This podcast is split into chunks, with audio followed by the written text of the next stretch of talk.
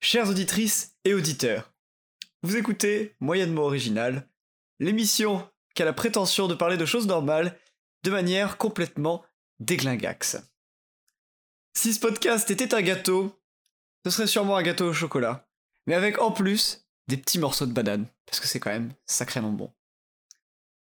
Pour m'accompagner dans cette aventure culinaire et auditive, il me surprend à chaque fois que je mange avec lui. Il est notamment l'inventeur des brocolis dans les pâtes au beurre quand il mange le midi. Bonsoir Pierrick. Bonsoir Samuel. C'est moi. Voilà. J'adore les brocolis. Ah oui. Alors un petit mot, un petit conseil à donner peut-être aux gens qui, qui- qui doivent se préparer rapidement à manger euh, pour le midi, pour le travail. Ah ben, on va pas se mentir, hein, des pâtes avec n'importe quoi, Ouais, en général, ça passe bien. c'est ça. Mais pensez à mettre des légumes. hein, parce que moi j'ai Ah oui, tendance à mettre trop de fromage. les fibres, surtout les fibres. Ouais, ouais, ouais. Euh, Voilà, voilà. Donc voilà. Merci Mais- pour cette euh, Ah, introduction. c'est- une introduction. Mais que serait un bon plat sans un invité avec qui le partager? Vous l'avez peut-être déjà croisé tard le soir en train de promener son chien, espérant très fort que ce dernier chie rapidement et correctement. Il est beau, il est intelligent, et je ne parle plus de son chien. Bonjour Cyril. Et bonjour à tous et à toutes. Oh là Effectivement, j'ai un chien et j'espère tous les soirs qu'il chiera correctement. Voilà. Parce que bon, peut-être on aura l'occasion d'en parler, mais des merdes qui souvent marquent l'histoire. Ah ça. jamais trop, jamais peu. Bon, bah Jamais voilà. J'adore ce début de podcast. Donc, euh, bah, ça me fait bien plaisir. Sachez que je prends énormément de plaisir à écrire ces introductions. Euh, bon, elles valent ce qu'elles valent, hein, mais Ils sont modestes, tout simplement. voilà, elles, sont, elles n'ont aucune prétention. Donc, euh, bah, aujourd'hui, euh, ce sera la recette classique. On va euh, commencer par un petit jeu pour ensuite euh, étendre sur une discussion un peu plus longue, terminer sur un autre petit jeu, et tout ça dans la joie et la bonne humeur, puisque vous écoutez moyennement original.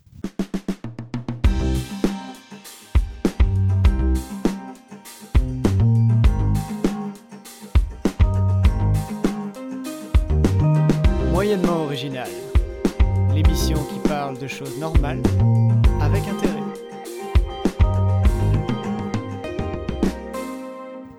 Le sujet du jour, ça va être les. Hmm, les euh, les. C'est pas les reconversions professionnelles, c'est les reconversions d'études, on va dire, les changements de parcours. Euh, je pense que. Alors, pas moi, mais tous les trois, on a un point commun, c'est qu'on a commencé des classes préparatoires ou des prépas intégrés pour devenir ingénieur. Et sauf que de nous trois, je suis le seul qui a vraiment fini ça. Il y a que les autres Qui a, ont- qui a eu les balls de- d'aller euh, d'aller au bout. La force. Non, non, Non, je suis ouais, le seul qui a effectivement. avoir fait ça. Et, euh, et là où c'est doublement rigolo, c'est que par contre, euh, aujourd'hui, tous les trois, on travaille euh, dans le jeu vidéo, bon, dans des domaines différents, mais on travaille tous les trois dans le jeu vidéo. euh, Donc voilà, tout est Ouais. bien qui finit bien, j'ai envie de dire. Oui, c'est ça, exactement. Bah, au final, oui, euh, c'est aussi une, une belle morale, que c'est que tous- les chemins mènent à Rome. Exactement. Et c'est- un peu ça le message qu'on veut faire passer aux jeunes, surtout s'ils sont italiens, c'est que tous les chemins mènent à Rome. Voilà. Euh, voilà. Euh, et ben écoutez, je vous propose qu'on sur cette superbe phrase qu'on passe au premier jeu. Attendez. Donc un premier jeu, parce que dans cette émission, on- on- il me tient à cœur d'avoir des noms de jeux qui sont très premier degré. Donc un premier jeu qui s'appelle École d'ingénieur ou pas École d'ingénieur. Alors c'est un jeu, vous allez voir, c'est très simple. Je vais vous dire des noms d'écoles. Il faut que vous me répondiez, vous me disiez juste, est-ce que cette école existe et si elle existe, quel est l'acronyme pour le désigner? Et euh, si cette école d'ingénieur n'existe pas et que je l'ai inventée, vous me dites juste tu l'as inventé. Et voilà. C'est clair? Ouais, Boris, c'est ça a l'air. Voilà, voilà. Est-ce que l'école euh, supérieure des géomètres et topographes existe? Euh, Euh, tous les Euh, géomètres on fait principalement de la géométrie et de la topographie. J'ai envie. Ah, c'est. Oui, C'est oui. très précis. Hein. Ça existe? C'est précis, mais d'un autre côté, au moins, tu vois, ils sont calés sur ce qu'ils apprennent. Ouais. Ça devient des vrais petits pros. Ouais, mais J'imagine bien que ça existe cette école, mais en plus dans un coin bien paumé. Quoi. donc oui, ça C'est existe genre complètement. euh, Orléans ou quelque chose comme ça. Quoi. Ça s'appelle la CNAM ou la CNAM, je ne sais pas. Et donc oui, cette école existe euh, complètement. Alors j'ai pas noté où sont les écoles à chaque fois, mais effectivement, ça ne doit pas être dans une grande ville. Euh, voilà. pourquoi pas, wow, wow, wow, wow, on est quand Ouais, même. j'ai un euh, petit peu. Bah parce que c'est une école, euh, voilà, comme beaucoup d'écoles d'ingénieurs, qu'on se le dise, rares, les écoles d'ingénieurs sont rarement dans les villes. C'est vrai. On continue. Première bonne réponse pour le, le- nous. Ouais Ouais Allez Alors vous pouvez compter les points si vous voulez, euh, ça vous apportera peut-être un peu de reconnaissance si vous en manquez dans votre vie au quotidien, de vous dire que vous avez gagné un jeu. Donc euh, Ça peut pas être intéressant. à compter les points. Euh, alors, l'école nationale et européenne supérieure pour l'innovation et la recherche numérique. Bah, ça, oui, ça existe aussi, ça. Ça existe, Pierrick. Attends, tu peux redire? École nationale et européenne supérieure pour l'innovation et la recherche numérique. euh... C'est assez cohérent. Ouais, c'est ouais, vrai que ça, ça s'entend là. Je pense que ouais, ça doit exister quand même. Ah, mais écoutez, mes talents d'auteur vous ont eu, Ah puisque non. je l'ai complètement inventé. Parce que alors, je- Ah, je ne cache pas que c'est rarement tu mets et national et européen et Ouais, supérieur dans le nom de ton école. Ça fait Et c'était là qu'il y avait une petite entourloupe. Ah, la subtilité. Et- Merde, merde. Et voilà, et voilà, c'est un point pour moi. On s'est encore fait avoir. On tombe toujours dans le panneau. Ensuite, nous avons, je vous la donne en mille, l'école nationale supérieure d'électrotechnique, d'électronique, d'informatique, d'hydraulique et des télécommunications. Est-ce que ça existe? Non. Non, non, il y a beaucoup trop de trucs là. Eh bien écoutez, ça existe complètement, c'est même mon école d'ingénieur qui Oh s'appelle non. l'ENSET. Non, mais attends, électronique, hydraulique. Électrotechnique, électronique, informatique, hydraulique et télécommunications. Sachant que le nom Ouais, complet, bon, c'est télécommunications et réseaux de Toulouse. Mais euh, ils ont enlevé la fin parce que c'était un peu long, effectivement. Ça, ça tenait pas sur une Voilà. seule ligne. Et ça se prononce N7 parce que ça s'écrit E E-N-S-E-E-I-H-T. Et il y a vraiment. euh, Bah, c'est ça. tu- E-E-I-H-T. Voilà. T'as des. Tu, tu peux faire des. N7. Tu peux, tu peux apprendre de, de l'électronique, tu peux faire des télécommunications et réseaux. Bah, comme en faire, école euh, d'ingé, quoi, où tu te spécialises derrière. C'est ça. Bah, sauf que là, ouais, t'as quand même vraiment des domaines très différents au même endroit, quoi. C'est ça qui est assez rigolo, quoi. C'est que dans le même bâtiment, t'as quand même des, presses hydrauliques. Enfin, pas des presses hydrauliques, mais genre des, des trucs de simulation hydraulique. Et en même temps, euh, ouais, c'est ça, euh, des, de la microélectronique et des trucs comme ça. Enfin, vraiment des choses qui n'ont rien à voir. Je suis content de vous avoir eu sur celle-là parce que ça veut Oh dire là que là. vous ne connaissez, vous connaissiez pas mon école d'ingénieur. Et c'est que ça, je suis pas peu fier. Ou alors que j'ai juste pas réalisé Et oui. euh, ce que ça pouvait dire. Bah, c'est vrai, c'est vrai que souvent on oublie que N7 euh, c'est une sorte des initiales. C'est pas le vrai nom de l'école. Oh, mais N7, jamais, jamais j'aurais dit qu'il y avait deux E, un I, un H et un T. Voilà. Mais je- je sais pas si vous savez, mais genre, quand, euh, quand tu arrives à l'N7, euh, donc il y a des. Tu te fais interviewer par le club de vidéo et, l'un des jeux qu'ils font tous les ans, et alors tous les ans ça marche, c'est juste, ils demandent aux premières années qu'est-ce que ça veut dire les initiales de l'école? Bah, je peux vous assurer qu'il y en a pas la moitié qui savent. Parce que, genre, déjà, savoir dans quel ordre il faut dire les mots et savoir qu'est-ce que c'est les mots. Si tu te trompes, tu te fais bisuter, c'est ça Alors, non, pas du tout, c'est juste. euh, c'est ça, c'est juste marrant de voir que des gens ont été. ac- Enfin, tu sais, ils ont travaillé deux ans en classe préparatoire pour être acceptés dans une école dont ils connaissent même pas le nom, quoi. C'est. Un peu la honte, si tu ça. veux mon avis. Ça me. Voilà. Hop, ça c'est viré direct ça. On termine euh, avec un triplé gagnant. La première étant l'école internationale du papier, de la communication imprimée et des biomatériaux. Ouais, 100% ça existe. Ça existe? Ouais. Pierre Ouais, parce que j'a- j'arrive pas à voir ta, ta patte d'écriture là-dedans. Donc, euh... ouais, non, je pense, je, pense, je pense que ça existe aussi. Oui, complètement. Ça existe. C'est à Grenoble. Ça s'appelle Pagora.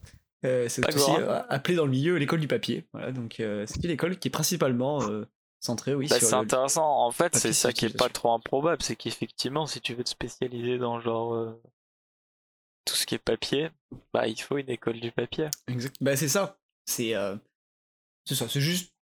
On, on pense souvent que les écoles d'ingénieurs, tu t'apprends à faire des machines, des avions, des fusées, euh, ou alors des logiciels informatiques hyper compliqués. Mais des fois, non. Des fois, tu apprends juste à faire du carton.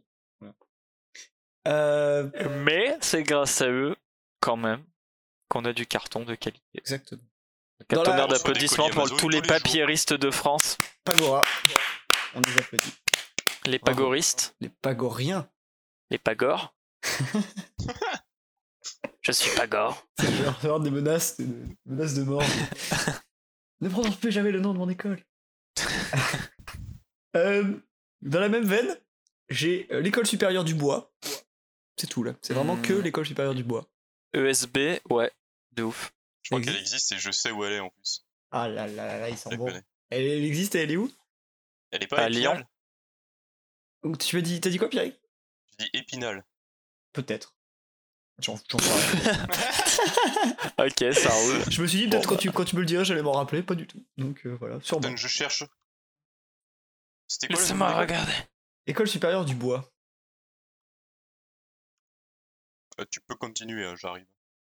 Moi, je sais Euh, elle est exactement pas du tout. elle, est, elle est à Nantes. Un peu décevant. voilà, euh, donc, C'est euh, un peu bah, décevant. euh. Voilà, moyennement original, un podcast qui fait des promesses, mais qui les tient pas tout le temps. Voilà. qui les tient très peu, même, Ah. on peut le dire.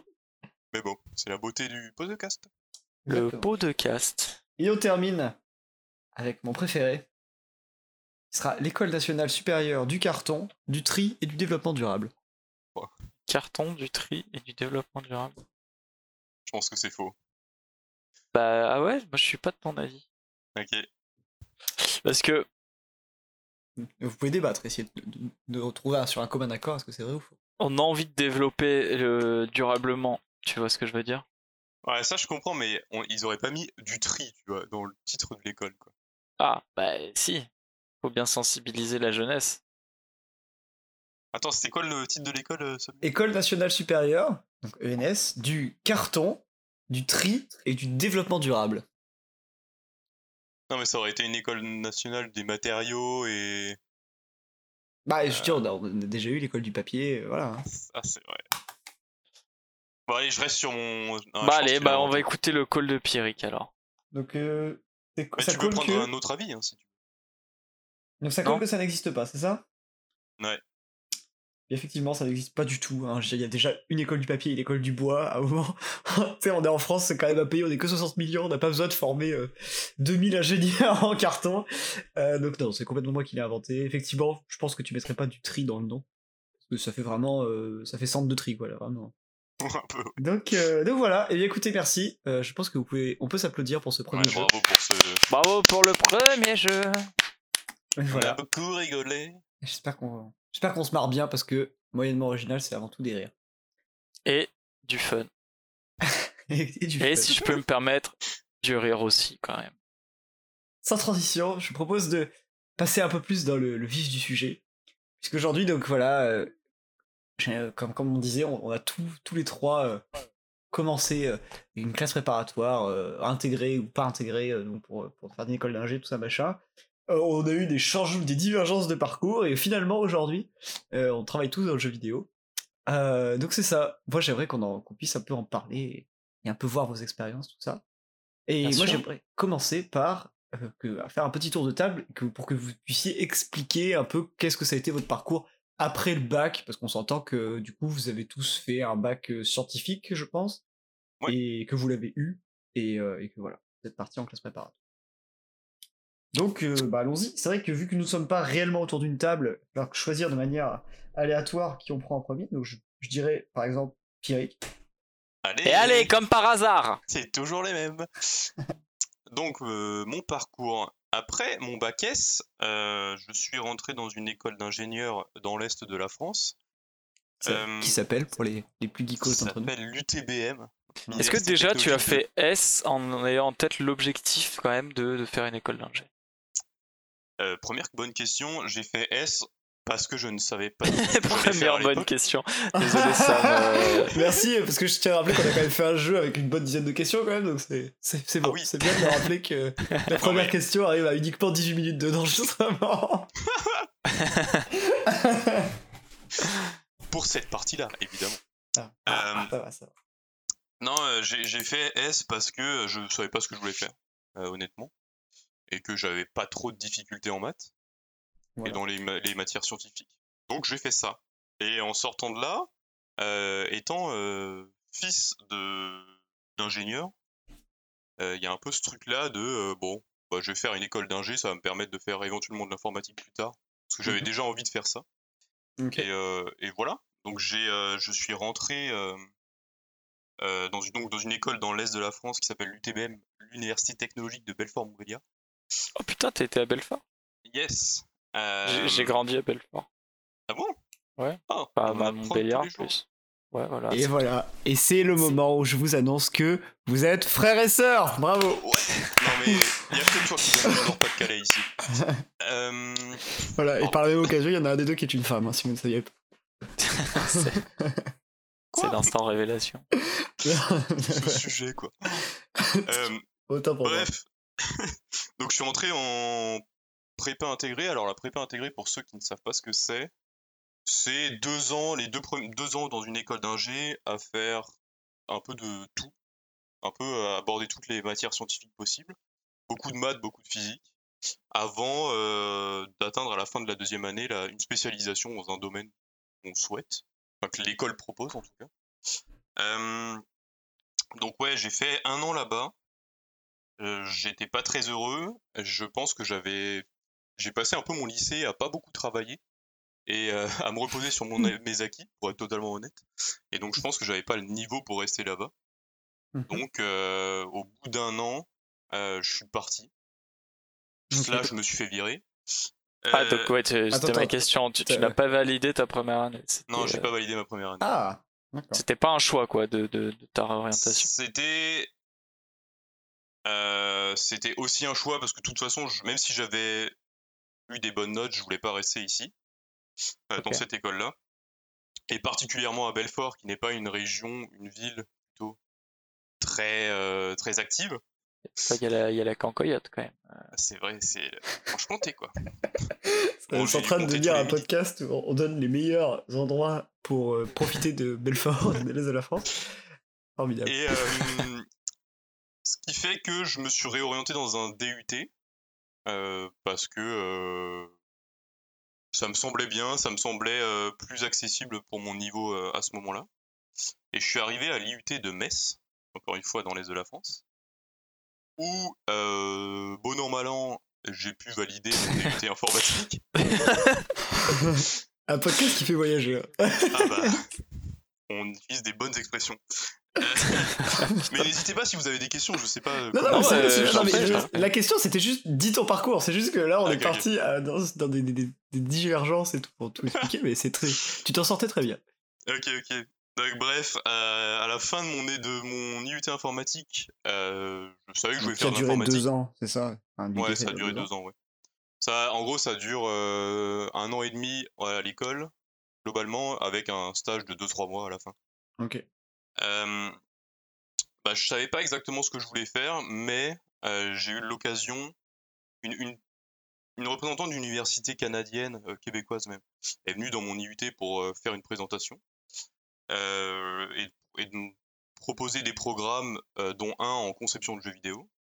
Et étant donné que j'ai toujours voulu faire quelque chose qui alliait à la fois la technique de l'informatique, mais aussi le visuel, et étant un passionné de jeux vidéo, je me suis dit, faut que je fonce et que j'y aille. Donc je me suis un peu battu pour y aller, euh, surtout auprès de mes représentants euh, de l'IUT. Mais euh, enfin, j'ai, pu y aller. Finalement, je suis parti au Québec pour valider ce qu'on appelle un baccalauréat au Québec. Donc c'est, une- équivalence de, de licence globalement. Euh, en conception de jeux vidéo à l'UQAC, donc l'Université du Québec à Chicoutimi, c'est-à-dire dans le ville. nord du Québec. Très belle ville que j'encourage. J'encourage tous les gens qui n'ont jamais été à y aller. Car c'est très beau. Très peu visité, mais très belle. Oui. C'est vraiment un super coin. J'ai pass- Dis-moi? Non, je dis j'irai euh, si vous me recommandez d'aller à Chicoutimi. Pour Ah, bah, écoute. Bah, Ah on bah, pourra y aller ensemble. Bah, un week-end où t'as as le temps de faire deux fois 8 heures de route, ouais, tu peux y aller. Ouais, peut-être pas du coup. Ah, c'est un bon 5 heures. Oh, Ah ouais, c'est un bon 5 heures. Bref, excuse-moi, Pierrick, on va, on, va, on va arriver au bout. Je pense que là, Euh, tout le non, monde a oublié ce que t'as dit au début, mais bon, c'est pas grave. c'est bientôt fini. Euh, à la fin de cette année-là, euh, comment expliquer ça? Je, je sentais que je voulais faire du jeu vidéo. Techniquement, j'avais la possibilité de chercher des- un emploi directement, mais je sentais que j'avais pas suffisamment de connaissances et de compétences. J'ai l'impression de passer un entretien d'embauche. De- j'avais pas assez de compétences et de connaissances euh, dans les langages euh, de programmation qui sont utilisés dans le jeu vidéo pour pouvoir travailler. Ouais. Donc, euh, je me suis lancé dans une formation à près de Montréal, globalement. Euh, j'ai pu rencontrer Samuel, Oh là là. qui est euh, un Une personne formidable. Yes. principalement. qui est un DESS en développement de jeux vidéo. Dommage. Je l'aurais tenté. Non, pas. Ouais. Euh, et voilà, j'ai fini, je me suis un peu spécialisé vraiment dans le développement de jeux vidéo avec une année en plus dans la banlieue de Montréal à Longueuil, Mhm. avant de commencer mon emploi et enfin trouver un emploi dans l'industrie à Montréal. Et, et voilà, c'est là où j'en suis. ça. Donc pour résumer, puisque ça, ça a duré Ouais. 15 minutes, a a, on a un an d'école d'AG, derrière deux ans de DUT, euh, un an, non, deux ans à Chicout, euh, un an à Chicout. un, un an à Chicout, un an euh, à côté de Montréal, et, euh, et voilà, Ouais, Ubisoft. Au final, j'ai fait 5 ans d'études pour un équivalent de Bac plus 4. ce qui est pas mal. Mais euh, voilà. Bah ouais, ouais, enfin bac plus m'a permis 4, d'avoir un emploi. euh, ouais, ouais. Voire Bah, c'est toujours un peu compliqué avec les équivalences entre pays là, mais euh, Hmm. globalement c'est ça. C'est ça. Et bien merci. Euh, Cyril. À moi? Oui. Non, pardon, excuse-moi, on s'est vraiment trompé d'invité. Je, oh, je stresse. Euh, euh, Alors moi, c'était euh, moins chaotique. Non, je en gros, bah, j'ai fait un bac S en ayant, euh, pareil, j'avais les capacités. et On me disait bon ben S, ça t'ouvrira toutes les portes. J'avais pas d'idée précise de ce que j'aurais aimé faire. Euh, mais du coup, je suis arrivé à la fin de mon cycle euh, baccalauréen et euh, je me suis orienté dans une école d'ingé à Montpellier, donc qui était euh, la ville dans laquelle j'ai j'ai passé euh, la plus grosse partie de ma vie et tout. Il y avait mon lycée, donc euh, voilà, c'était pratique. Après, vous savez comment c'est sur post-bac, hein, tu mets les choix, mais t'es pas sûr de pouvoir être pris euh, là où au général, tu mets des choix autour de chez toi. Quoi. Ouais, ouais, ouais, mais vu qu'au final, je savais que je voulais faire un G, tout ça, c'était vraiment. euh, je, voilà, je- je- c'était. euh, je savais que je voulais intégrer l'école du coup Polytech, mais qui a un réseau d'écoles d'ingénieurs, il y en a un peu partout en France. Mhm. Donc c'était soit j'avais demandé Montpellier en premier, évidemment, mais ensuite j'avais demandé des Polytech, genre Lyon, euh, tout ça. Lille, par exemple. Lille, et- effectivement. J'étais, j'étais prêt à bouger, quoi. Du coup, j'étais prêt à Montpellier. euh, pratique. beau gosse. Pour, pour vivre chez la daronne un peu plus longtemps. Et, euh, et du coup, voilà, bah en fait, euh, moi, les- la première année était vraiment cool. C'était dur, mais, euh, mais ça va, c'était bien. Tu vois, les gens avec qui j'étais, c'était sympa. Puis c'était stimulant aussi pour le cerveau. Ça fait du bien, tu sais, de, de se stimuler, quoi. Et mais, euh, donc la première année, je la passe euh, assez facilement, ça va. Mais euh, la deuxième année, j'ai pris une claque dans la gueule. Littéralement, c'est-à-dire qu'il y a vraiment des Ah, profs qui l'ont frappé. C'est ça. euh, non, mais ouais, c'était. euh, je panais plus rien en cours, quoi. Et j'avais plus la motive. C'est-à-dire que, quand même, il faut dire, quand t'es au lycée, t'es assez bien accompagné d'un point de vue scolaire, et on te lâche à l'université où c'est à toi d'aller aux amphis, à toi de faire beaucoup Hmm. de travail à Ah la oui. C'est maison. Et moi, c'est un truc dont je suis incapable. Genre, bosser chez moi, si je vois pas l'intérêt, tout ça, tu vois, tout seul, enfin, en autonomie pure et dure, c'est c'est Mm. très très compliqué pour moi. Donc, euh, je j'ai décidé de d'arrêter, tout simplement. Je, je savais qu'en en fait, c'est surtout, je me suis posé la question, mais merde, genre, ça fait un an et demi, il me reste trois ans et demi, et ça veut dire qu'après, je vais faire ça toute ma vie. Pas, genre, euh, ça donne pas envie de ouf, tu vois.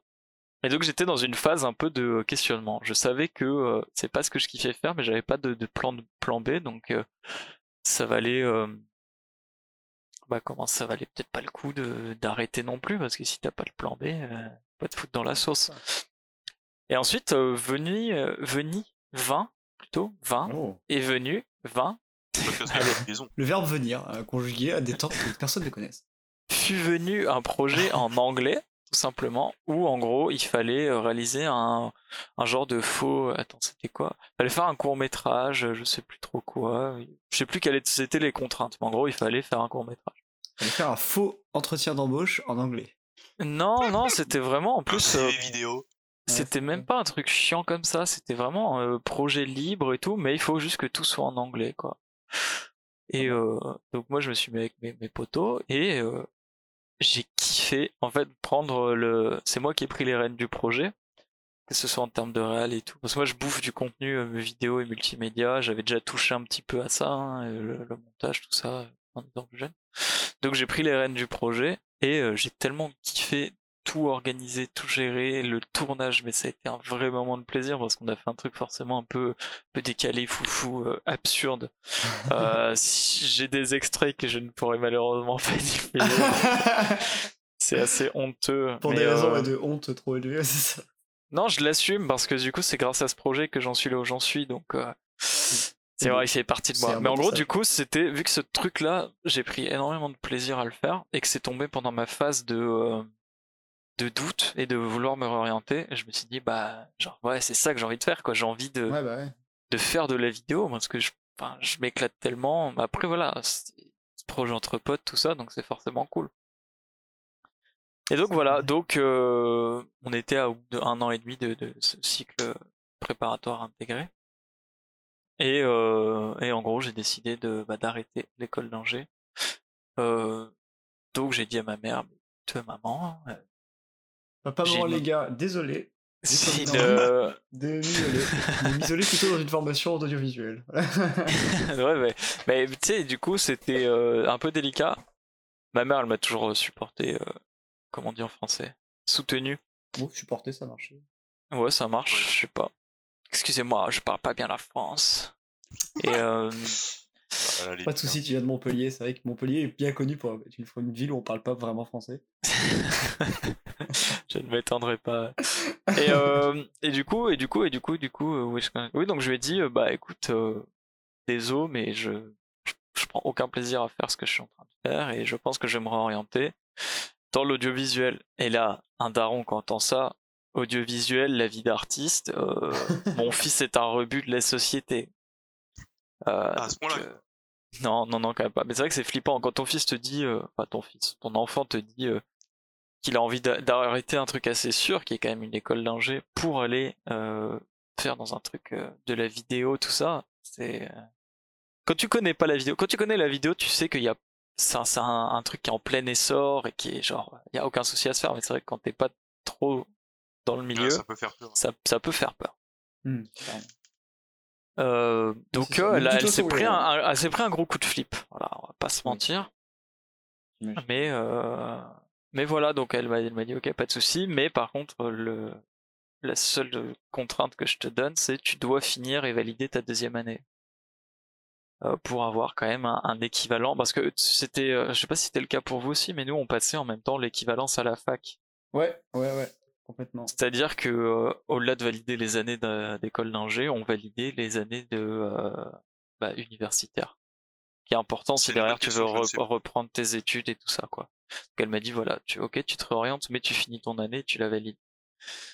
Euh, ce que j'ai fait euh, contre cœur, c'était très très dur parce que vu que je savais que je voulais me barrer, j'allais plus aux amphis. Enfin, tu Ouais, vois, c'était en mode euh, du coup C'est un peu ce que j'ai vécu moi dans ma première année d'école d'ingé aussi. Ouais, voilà, quand tu sais que tu, tu vas arrêter, c'est très dur de. Déjà que c'est dur de se motiver, mais si en plus tu t'as rien qui te, te retient. euh. Puis surtout que j'étais avec ben, mon, mon, mon meilleur pote euh, de l'époque qui était avec moi et qui voulait lui aussi arrêter, donc c'était vraiment. Tu veux aller, tu veux aller à l'amphi de maths? Non, bon bah vas-y, on va, on va au McDo, on va faire un billard. Enfin, voilà, ça allait vite. Et, euh, et donc voilà, donc euh, j'ai arrêté euh, après ces deux ans. Et bon, euh, j'ai trouvé une école à Montpellier également, d'audiovisuel. Euh, école privée en plus, hein, donc euh, ça coûtait une blindasse. Donc ma mère m'a dit, bon, faut vraiment que tu sois sûr de ton choix quand même. Et, et en fait, bah voilà, j'ai, je l'ai fait et j'étais, bah, j'étais tout de suite à l'aise parce que c'est vraiment le- ce que j'aime faire et tout ça. J'étais, j'étais bon dans ce que je faisais et je m'amusais très très très très fort. C'était, ça redevenait un plaisir d'aller en cours. C'est quand même Mhm. assez important, je pense, quand tu passes euh, Ouais, plus de 40 heures par semaine euh, au même endroit. Bah, c'est ça. Au-delà de prendre du plaisir à aller en cours, c'est surtout important de, après les cours, de continuer de prendre du plaisir dans ton travail derrière parce que bah, c'est ça, les Oui, cours c'est- ça dure oui, max c'est ça. 5 ans et le travail ça peut durer beaucoup plus là. Exactement. Et du coup, c'était un, un cycle en, en deux ans. C'était une formation en deux ans. ok. Euh, donc, il donnait pas un diplôme reconnu par l'État. Il donnait un, un truc d'école privée. Mais en soi, tu t'en fous dans l'audiovisuel. Ce qui compte, c'est ce que tu sais faire. C'est vraiment pas clair. diplômes. Et donc, euh, et donc voilà. Et euh, au bout d'un an et demi, je n'ai pas fini euh, mon école d'audiovisuel. Oh non Ah, on a Parce que- pour une bonne raison qui est euh, en deuxième année on devait faire un stage de fin de fin d'études Et euh, ils m'ont proposé de m'embaucher. Et donc c'était euh, évidemment du coup sous la sous la contrainte que bah, ils m'embauchent tout de suite, mais ça veut dire que je ne finis pas mon école. Donc le choix Mhm. à faire c'était bah, soit j'ai un diplôme, soit j'ai un emploi. Et euh, Ouais. bah, clairement j'ai préféré l'emploi, même si c'était pas une boîte, euh, c'était pas ultra épanouissant et tout, mais je me dis sur un CV vaut mieux quand même avoir Ouais, bossé clairement, que d'avoir euh, que d'avoir. un Enfin, surtout si ton diplôme il est même pas reconnu par l'État. Ouais, bah après ils faisaient des démarches. euh, le diplôme est devenu rec- reconnu par l'État et c'est rétroactif. Ils ont obtenu une- un truc qui en plus donne un équivalent bac plus 3 au lieu du, En bac deux ans, plus 2. c'est pas mal. Ouais, ouais. ouais, ouais, Donc c'est- pas dégueu, tu vois. Mais bon, du coup j'ai pas fini l'école et euh, j'ai commencé à bosser directement. Ok, ok. Tu bossais dans Voilà. une boîte de quoi? C'était une boîte, euh, on faisait des films, mais c'était en mode film d'entreprise. C'était pas. Ah là là, c'est un peu les films stock et tout là. Enfin, pas stock. Ouais, bah c'était même pas ça. Bah, c'était une entreprise pas tant, c'était une genre d'assaut plutôt, on va dire. Euh, je sais pas comment expliquer, mais ouais, ils faisaient, ils faisaient des projets plus type associatif. Ok, ok. Donc, euh, ouais, pas Ah, ouf, ouf, quoi. C'est rigolo. Ouais, c'est rigolo. Ça permet de Ouais. former quoi. Oui, bah clairement. Mais du coup, euh, du coup voilà. Et donc euh, j'ai bossé pour eux pendant un an. Et puis euh, voilà. Et en fait, euh, ce qu'il y a, c'est qu'en en fin de de- d'études, donc à mon école d'audiovisuel, j'ai rencontré euh, ma petite chérie, Non, là, qui elle, là. Qui elle du coup Oh, était en un an en dessous, c'est-à-dire que euh, elle était en première année quand j'étais en deuxième année. Ok, ok. Et donc, ah, t'étais ouais, euh, c'était un peu le beau gosse en deuxième année. c'est ça, j'étais Ah. le grand. mais, euh, mais du coup, en gros, ça fait que euh, ben, euh, pendant qu'elle, elle finissait ses, sa deuxième année d'études, moi, c'était l'année où je travaillais dans l'audiovisuel, tout ça. Donc c'était. euh, Puis j'étais en Mm. coloc aussi avec des gens qui étaient dans cette école et tout. Donc c'était vraiment une année full audiovisuel, euh, tout le temps, constamment. et. Et en fait, euh, ils, ils m'ont proposé quelque chose qui était. euh, Parce que pour valider le diplôme, il fallait avoir fait un documentaire de 26 minutes, etc. C'était le gros projet de fin d'études, donc je l'ai pas fait.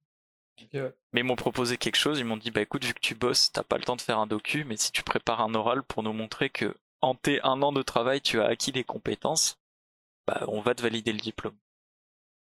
Et donc euh, j'ai fait un oral en fait, il m'a validé mon diplôme même si je n'ai jamais fini l'école. Solide. Ah, Donc voilà. Mon parcours. Beau parcours. Euh, Voilà. euh, voilà. euh, C'était long, c'était long. Ben ouais. C'est ça, ça fait déjà Alors- 40 minutes. On est à la première question. Alors, ce qui est, ce qui est formidable, c'est que bon, c'est pas le premier qu'on enregistre. Et à chaque fois, je me dis, bon, là, quand même, on va peut-être prévoir plus de questions au cas où. Et voilà, et encore une fois, je me rends compte que c'est pas la peine d'en prévoir tant que ça. de Non, ça, va. Si on parle moins. Vas-y, je parle Non, moins. non, non, je mais ça je bien, non mais non, allez, c'est- bon, tu me l'as dit. Je m'engage à moins voilà, parler. vrai, voilà, vous prenez le temps de, de développer vos parcours, c'est vraiment intéressant. Et oui, pour boucler la boucle, parce que bon, tu l'as pas dit, mais voilà, en gros, après, t'es es venu euh, travailler dans Ex- le jeu vidéo. C'est ça, Ah. exactement. Le, projet, depuis longtemps, c'était de, de venir s'installer au Canada. C'est ça. Donc j'avais déjà prévu en fait de ne pas finir mon école d'audiovisuel pour tout, tout plaquer, partir vivre au Canada. Projet que j'ai mis en suspens à partir du moment où j'ai rencontré du coup euh, Yasmine, ma Ouais. compagne. Mais c'est un projet qu'on a, compagne. on, on s- on a, on a gardé en tête et on s'est dit que elle, dès qu'elle aurait fini ben, son année d'études, euh, en plus, on partirait au Canada. Ce qu'on a fait, et du coup en fait je suis parti euh, sans avoir de boulot ici. Donc euh, j'ai tout cherché sur place et j'ai trouvé un job qui alliait mes deux passions qui étaient la vidéo et ah si vous avez Et suivi moi. le podcast C'est le moi, jeu vidéo. deuxième passion. et le jeu vidéo Ah, et donc euh, voilà c'est on- non c'est pas toi Sam désolé euh, je... Ah, mais j'essaie de chercher de la reconnaissance un petit peu. Je vais, je vais y arriver, je vais y arriver. Vous inquiétez pas. un jour ça viendra et donc Non, voilà fait c'est que bah maintenant grâce à l'audiovisuel je suis travaille également euh, dans le jeu vidéo Exactement. Et euh, voilà, et donc c'est là où on s'est rencontrés. C'est pour ça que la, la boucle est bouclée. Euh, Oui. Moi, j'ai rencontré Pierrick donc euh, en formation euh, à Mais quel est ton parcours, et l'ami Cyril en, en jeu vidéo. Alors moi, mon parcours, euh, bah moi c'est oh la honte Ça, il a fait toute l'école d'ingé euh, Bah, c'est oh la ça, c'est honte. que moi je suis, je suis le mec un peu le moins palpitant des trois parce que moi genre vraiment j'ai il n'y a pas vraiment eu trop de soucis. Il y a eu il y a eu une surprise tu vois il y a eu un petit twist tu vois mais c'est pas voilà quoi. Pas fou hein. en gros donc pour résumer bah, j'ai fait bac S aussi. Bah, moi je pense à la différence de vous j'étais je sais pas j'étais vraiment un gros geekos hein, c'est à dire que là les moi les maths euh, la physique euh, l'informatique les sciences d'ingénieur tout ça c'était ma passion dans la vie on va dire. Donc j'aimais vraiment ça. Geekos. Ah ouais ouais ouais j'ai- j'aimais vraiment beaucoup ça euh, t'avais des potes au lycée ou? Des maths? Ah bah oui, oui. non des potes. Et ben oui, j'avais des potes, des potes qu'on recevra sûrement un jour dans ce podcast, enfin j'espère. Euh, notamment l'ami Anthony, euh, avec qui je, on faisait, on les après-midi à faire des DM de maths. euh, ah, c'était, une autre époque. Ah, C'était vraiment les quatre. quoi. Ah ouais, non mais enfin on s'amusait, bon c'est sûr que... c'est- On se fait chier, vas-y, on se ferait pas un DM de maths là Mais c'était presque ça. Et mais c'est vrai que voilà, on se rend, on se rend pas compte parce qu'on a souvent cette image que bah les gens qui aiment les battes, c'est des gens qui vivent tout seuls et tout. Mais on avait notre, notre groupe de potes et tout. euh, voilà, on des gars, des meufs, et puis ça se passait bien. Puis on tapait nos barres de rire et tout. Mais c'est vrai que voilà, on n'était pas euh, les gars hyper famous du, du lycée quoi. Ou alors si on était famous, c'était pas pour des choses euh, très Mais vous quoi. étiez heureux entre vous, c'est tout. Exactement, compte. on était heureux. C'est ça qui est beau. Ah, bref, tout ça pour dire. Donc voilà, moi je kiffais ça. Donc moi, il y avait vraiment une volonté de faire des maths. Genre, j'aimais vraiment beaucoup ça. Sauf que, bah, oui, j'étais quand même, bah, comme tout le monde, hein, j'étais pas non plus en mode, bah, à part des maths, je sais pas trop ce que je veux faire. Et là, autant vous dire, quand je suis allé voir un conseiller d'orientation, qu'il a vu mes notes, que je lui ai dit, je veux faire des maths, ça a duré 5 secondes. Il m'a dit, classe préparatoire. Et je suis, bon, bah, ok. hein. Et donc c'est ça, et donc il m'a encouragé très fortement, donc pas à faire une prépa intégrée, mais prépa gé- généraliste, là, euh, donc Une classe maths physique, ouais. sciences de l'ingénieur, euh, donc MPSI, et bah écoute, moi c'est ce que je voulais faire, 12 heures de maths par semaine, c'était euh, un objectif à atteindre dans ma vie. Euh, donc je l'ai fait. et très rapidement, j'ai comme senti une nuance là, qui m'a fait comprendre que bon, j'aimais bien les maths, mais que bon, peut-être pas au point euh, d'en faire 12 heures par semaine. Mais bon, plutôt matrice classe- ou matrice inverse? C'est ça. Bah donc voilà, la la classe préparatoire était vraiment une super expérience. Donc voilà, j'étais au lycée Fédérable à Lille, qui est vraiment un très bon lycée. Moi, je suis vraiment content de l'avoir fait parce que ça m'a permis vraiment de faire à balle des maths, de la physique, euh, et aussi un petit peu d'informatique théorique, enfin des trucs un peu périphériques aux maths et à la physique, et vraiment des trucs. euh, bah c'est ce que je voulais faire, quoi. Tu sais, vraiment, euh, t'apprends à résoudre des équations différentielles, t'apprends à inverser des matrices. t'apprends tout un tas de trucs à intégrer selon je sais pas quelle manière, enfin des trucs de malade et tout. Et puis voilà, c'était vraiment, enfin, c'est ça, tu fais des trucs, tu fais des trucs de matheux quoi. Donc ça j'aimais bien. Mais voilà, mais là quand même il a commencé à avoir une différence, c'est que bah ouais, je voulais plus trop faire, enfin j'étais bien content de ce que j'avais fait, mais je pense que j'avais envie de faire autre chose aussi parce que bah c'était sympa, mais tu vois je voyais genre, je, je- bah du coup le- euh, en prépa j'ai rencontré vraiment des gens qui voulaient tu sais, devenir chercheur en maths ou prof de maths, vraiment qui voulaient faire ça toute leur vie et tout. Et je me suis rendu compte, ouais, j'étais pas non plus là-dedans parce que, tu sais, j'aimais bien ça, mais. Bah, tu voyais les limites de ta passion. Ouais, c'est ça. C'est-à-dire que, puis surtout, en, deux ans, j'avais, j'ai bien eu le temps de faire le tour. Donc c'est ça, et du coup, bah, j'ai passé les concours, hein, parce que donc les, contrairement aux prépa intégrées, les prépa générales, c'est, bah, tu passes un concours et en fonction de ton classement, euh, bah, on te propose des écoles d'ingénieurs. Donc j'ai passé les concours, euh, dans l'objectif d'intégrer une école de maths appliquées et informatique, euh, donc dans un but qui était de faire soit des jeux vidéo, soit euh, de la, comment dire, des, du traitement multimédia, donc euh, imagerie, euh, euh, 3D, euh, audio, traitement audio, ce genre de choses là. Et là, là voilà, donc là moi c'est pas voilà, c'est pas un changement de, enfin, j'ai pas changé mes ambitions, c'est juste que j'ai pas eu l'école que je voulais. à savoir moi l'école que je voulais c'était l'ENSIMAG, qui est euh, la meilleure de- la meilleure école d'informatique et de maths appliquées euh, en France, euh, qui est à Grenoble. Sauf que bah je l'ai pas tout simplement pas eu, hein, c'est-à-dire que j'ai passé les concours et j'avais pas assez pour, pour y Bah, c'est une école très très demandée aussi. C'est ça, c'est l'école qui est demandée et il faut des bons résultats. Euh, donc j'ai pas pu l'avoir et euh, bah c'est ça. Et, c'est- normalement en fait quand t'es en, en classe préparatoire t'as la possibilité de retaper une année, c'est-à-dire que tu peux retaper une deuxième année et repasser les concours en essayant d'avoir mieux.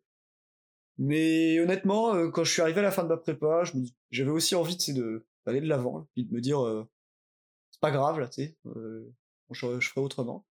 Et donc du coup voilà j'ai choisi d'aller à l'EN7 je rappelle, École nationale supérieure d'électrotechnique, électronique, informatique, hydraulique et télécommunications et réseau de Toulouse. Euh, à Toulouse, donc. Et euh, donc, qui était une école d'informatique, qui faisait aussi des maths appliquées, mais qui était plus orientée recherche, et qui, voilà, et qui déjà, qui n'avait pas spécialement débouché dans le jeu vidéo, qui avait une filière multimédia, mais qui était quand même moins, euh, moins, dév- moins développée que celle de Grenoble. Mais bon, je fais pas grave, j'y étais. J'ai, bon voilà. J'ai de ouf kiffé mon école d'ingé. Faut vous cacher que c'est cool. C'était vraiment cool. Surtout quand tu sors d'une prépa où t'as été en internat pendant deux ans et qu'en grosso modo, à part faire des DM de maths et préparer c'est un tes la cols, tes liberté, DS quoi. de maths, bah, tu sors pas beaucoup. quoi. Donc ouais, l'école d'ingé, clairement, c'est complètement l'inverse. C'est oui, ça n'a rien t'as vraiment un an où pendant un an, bah, en fait, c'est plus une mise à niveau pour justement les gens euh, qui ont fait des IUT ou qui du coup ont fait des formations très spécialisées et qui n'ont pas euh, tout le bagage Ah, euh, théorique que nous on avait. Ce qui fait que grosso modo, bah, la première année d'école d'ingé, quand t'as fait une prépa, bah, c'est des vacances, en gros. c'est que t'as juste besoin de te pointer aux examens, et puis souvent, tu, du enfin, t'as déjà quasiment tout vu, là. Donc, euh, donc ça, c'est vraiment, vraiment cool. J'ai pu kiffer pendant un an et tout. Et après, bah, ça a été, ouais, il y a eu une année un petit peu plus difficile, notamment quand l'informatique commençait à être un peu plus intensive. Parce que, par contre, oui, moi, j'ai une formation théorique, mais pas du tout de l'informatique. Euh, et donc voilà, et donc je, bah c'est ça, j'ai fait donc l'N7, euh, informatique maths appliquée. En deuxième année, j'ai spécialisé en multimédia, donc bah c'est ça, traitement de l'image, traitement du son et un peu de 3D. Et euh, en dernière année, donc en troisième année, j'ai eu une opportunité d'aller justement à l'université de Sherbrooke, donc campus de Longueuil à Montréal, pour faire des jeux vidéo. Et euh, bah. Voilà, tu dis t'as eu une opportunité, c'est-à-dire genre t'as cherché ou t'as as eu non, un tips C'était offert. En gros, le comment dire, euh, en école d'ingénieur, t'es obligé d'avoir 6 mois, enfin 3 mois ou 6 mois, je sais plus. 3 mois, je crois. Ouais, avoir un minimum de 3 mois à l'étranger pour valider ton diplôme. Donc t'es obligé de partir en mois un autre. Euh, moi, j'avais, j'étais déjà allé, j'avais fait 2 mois au Japon, bon, pour un autre truc. Du coup, il me restait que un mois à faire techniquement. Mais du coup, bah forcément, tu, tu vas dans les réunions de, de trucs à l'étranger, machin et tout. Et euh, moi, je guettais pas mal ça, tu vois, parce que je me dis, franchement, j'aimerais bien travailler dans le jeu vidéo. Et j'ai vu cette formation euh, qui s'adressait particulièrement aux gens qui avaient fait de l'informatique, spécialité multimédia. Donc, j'étais vraiment dans la branche, c'est vraiment informatique multimédia. On était quoi? On était une trentaine, peut-être 40 dans toute l'école, donc on n'était pas très nombreux. Euh, il y avait, je crois, 5 places, un truc comme ça. Donc, franchement, c'était vraiment accessible. Et bah, c'est ça, et du coup, j'ai foncé vraiment pour ce truc-là. et ça s'est fait. Ça s'est fait parce que bah, l'année d'après, je partais à Montréal j'ai rencontré Pierrick là-bas et, et c'est ça. Et du coup, j'ai validé mon diplôme d'ingénieur en informatique et maths appliquées en, en même temps que j'ai eu un, je crois, un DESS en informatique en, au Canada, je crois. Ouais, ouais, c'est ça. C'est ça. Et surtout, j'ai eu une formation dans le jeu vidéo qui m'a permis donc de travailler dans le jeu vidéo après. Donc, bah voilà, c'est ça pour moi. Donc, comment, tu, comment tu as mis un pied dans le monde du travail, du coup, suite à tout ça? Euh, bah, Oui, ça a mis du temps. Hein. pour Samuel, ça a été un peu compliqué. Ouais, moi, c'était un peu raide, hein, parce que, bon, on pourra en parler plus en détail, hein, mais. Bah, c'est ça, moi, j'ai vraiment eu, euh, comment dire, passé par plusieurs états, c'est-à-dire que j'ai. Contrairement à certaines personnes qui se disent, euh, bah, moi, je veux faire ça dans ma vie, et puis, ils tracent tout droit euh, dans cette direction-là. Moi, on va dire que les jeux vidéo, c'était un peu un truc que j'avais toujours un peu envie de faire, tu vois, mais qu'en même temps, j'étais pas spécialement passionné d'informatique, de programmation, tout ça enfin de programmation en l'occurrence. J'aimais bien l'informatique, mais pas spécialement la, prog. Et, euh, et du coup, moi, j'ai, d'abord, j'ai eu les maths. Après, j'avais bien aimé aussi la physique. Puis, genre, certains trucs qu'on voyait en algorithmique et tout. J'aimais bien la 3D, machin. Donc, du coup, bah, derrière, école d'ingé. Et, et encore après, possibilité le jeu vidéo. Je dis, bah, autant essayer et tout. quand j'ai terminé ma formation euh, au DDJV, donc en jeu vidéo, euh, j'étais un peu. Comment dire? Un peu puceau du travail, on va dire. C'est-à-dire que je j'avais jamais bossé, j'avais fait qu'un stage en labo euh, avec des gens que je connaissais, donc j'ai vraiment pas eu à chercher la problématique des écoles d'ingé. c'est ça. bah, ça dépend des gens, ça dépend des gens. Mais moi, en l'occurrence, j'ai vraiment, j'ai vraiment fait que ça pour la formation. J'ai aucune ambition. On m'avait tellement dit que j'aurais du travail que j'ai pas du tout, j'ai pas du tout mis la pression avec ça. Sauf que bah c'est ça. À un moment, bah, les études sont terminées, euh, j'étais à l'autre bout du monde et il a fallu chercher du travail. Et c'est ça. Et là, ça a été un peu, petit peu plus raide parce que bah c'est ça j'avais pas forcément le bah, c'est ça j'avais aucune expérience dans le jeu vidéo même dans le travail de manière générale donc je savais pas trop euh, comment ça fallait faire ah bah c'est dur c'est très très très bah, dur surtout bah c'est ça surtout quand t'as surtout qu'au Canada fallait bien se rendre compte de ça hein, c'est que nous on était enfants donc on était français dans une formation au Québec là et qu'on avait des Québécois qui avaient à peu près le même âge que nous, sauf que eux, ils avaient déjà fait trois stages dans des boîtes à Montréal, dans des grosses boîtes, là, genre Warner, qui fait Batman, euh, Eidos qui fait des Tomb Raider, enfin voilà, des grosses boîtes quand même. Puis nous, on arrivait là, ouais, moi j'ai fait un stage de un mois euh, à l'IRIT. donc, euh, Chez mon oncle. c'est ça, où j'apprenais à lire des sonagrammes avec un, capteur 3D. Bon, quand même stylé, mais ça, ça, vaut pas la même chose, quoi. Donc, ouais, ouais, il y avait une grosse différence qui, quand t'arrives sur le marché du travail, en étant français, là, t'as rien, hein, t'as vraiment que dalle, t'arrives juste en mode, je suis motivé, et puis j'ai fait une formation de 6 mois euh, intensive, j'ai un projet à vous montrer, et puis c'est tout, quoi. Après, c'est l'avantage de la formation aussi. De quoi, de quoi? Euh, Vas-y, euh... Non, non, non, je vous en prie, je vous en prie. Euh, non, mais c'est l'avantage de notre formation aussi, c'est que ça nous mettait en lien avec des professionnels et des des recruteurs oui. du milieu. C'est vrai que la formation nous mettait en contact avec des gens, euh, même si bon, à côté de ça, ils faisaient pas non plus le travail à notre place là. Non, bien sûr. Ne pas, Mais- par rapport à certaines écoles d'ingé où vraiment, tu sais, limite, ils, ils signent les papiers pour toi, là, tu sais, ils te casent vraiment dans, dans des boîtes et tout, et qui sont part- en partenaire avec eux. Là, Ah, quand ce même, qui il y fait que du coup, quand de- tu dois gérer tout seul tes problèmes, Mm. t'as tendance à pas savoir comment comment prendre et comment faire quoi. Ouais, Mais ouais, ouais. euh, mais ouais, en fait, euh, je réponds un peu à ta place en fait. mais euh, non, euh, on a pu, euh, en tout cas, euh, moi dans mon cas, j'ai pu rencontrer, enfin j'ai pu rentrer dans le milieu du travail directement parce qu'on était en Mm. contact avec ces professionnels là. Quoi. Donc Ouais. toi, pour toi, ça a été un peu plus compliqué parce que Ouais, moi, ça a pris plus de temps. ça a mis trois mois de plus, là. En gros, c'est ça, une formation de- s'est terminée. Sachant que moi, j'avais commencé. Parce que je, me, je voyais la douille arriver, tu vois, et j'avais commencé à chercher du travail avant la fin de la formation. Et euh, bah, ça s'était soldé par euh, un premier refus. et, euh, et derrière, j'avais postulé vraiment à quand même pas mal de places, quand même. Et disons quoi, j'avais pas beaucoup d'acceptation, j'avais pas beaucoup d'endroits où ça allait. Et notamment parce que bah, ça, c'est des choses que j'ai appris bien après. hein. Et notamment parce que euh, j'étais étudiant en échange et que du coup, j'avais aucune garantie d'avoir un permis post-diplôme. Donc, c'est-à-dire que pour l'entreprise, c'était pas du tout garanti que je puisse travailler rapidement chez eux. Et tu sais, pour une entreprise, notamment, je sais qu'Ubisoft, c'est ça. Ubisoft, Mm. quand je leur ai dit que je savais pas quand est-ce que je pourrais travailler, ils m'ont fait bonne journée et puis on se revoit quand tu sais Ouais, quand, ouais. quand tu peux bosser, quoi. Donc, on euh, va bah, pas ça. expliquer pourquoi, mais ouais, c'est vrai que toi, t'as pas pu avoir ça. un permis de travail tout de suite. Ouais, euh, parce que moi, j'avais pas de diplôme, euh, j'avais pas de diplôme au, Québec et tout. Donc euh, c'est ça, donc ça fait partie de ces petits trucs de voilà, c'est plus d'immigration aussi. Qui faisait que bah, je savais pas trop comment ça allait se passer. Ce un qui fait quoi, podcast spécial eu- immigration au jour. Ouais, ça serait bien, j'aimerais bien en vrai. Mais ce qui fait quoi, j'ai vraiment eu trois mois, euh, bah même ouais, trois quatre mois quand même, euh, de est-ce que je vais pouvoir travailler, est-ce que je pourrais pas, de juste d'attente en fait, parce que bah, j'ai eu, j'ai pris pendant un mois, j'ai pris des refus. Au bout d'un moment, j'ai fini par être accepté quelque part, donc chez Nova, chez Nova Quark, euh, là où j'ai rencontré Cyril. Et euh, donc j'ai eu été accepté là-bas, sauf que bah ils m'ont gentiment dit que bah si j'avais pas de permis de travail, ils pouvaient pas me prendre. Donc il fallait que je demande un permis de travail, sauf que pour avoir un permis de travail, ça prend trois mois. Et pendant trois mois, t'as aucune garantie de rien. Donc bah j'ai attendu. Pendant trois mois, j'ai dû attendre mon permis de travail. Et finalement, je l'ai eu. Et après, euh, ça a pu commencer. Mais disons que, ouais, bon, on a souvent cette image de quand tu fais l'école d'AG, tout se passe bien. Bah là, c'est pas mal. Ça a pas du tout été ça. C'est-à-dire que moi, genre, j'ai vraiment euh, fait une école d'AG et tout. Et j'ai vraiment eu quatre mois à vide où je pouvais, j'étais vraiment coincé, soit parce que je trouvais pas, soit parce que mon permis de travail me- m'empêchait de bosser. Enfin, mon permis d'études était contraignant et tout. Ouais, c'est ça, c'était vraiment malgré toi en plus. Euh, Ouais, ouais, c'est ça. Donc c'est vraiment. Puis c'est c'est un peu stressant parce que t'es vachement seul là-dedans, tu vois. Je sais que. Bah, bah c'est ça. Pierrick, lui, avait trouvé tout de suite. euh, ma copine de l'époque aussi avait trouvé tout de suite. euh, J'avais mes autres potes d'école qui étaient. Enfin, de mon école qui étaient rentrés. Donc en gros, quasiment tout le monde était soit casé, soit rentré en France. Et j'étais vraiment le seul mec qui était là, qui avait rien. Et qui n'avait aucune idée de quand est-ce qu'il allait avoir quelque chose et tout. Ouais, et de pourquoi est-ce qu'il avait rien. Enfin, enfin, c'est ça. J'étais dans une période où euh, je me suis un peu sorti seul, on peut le dire.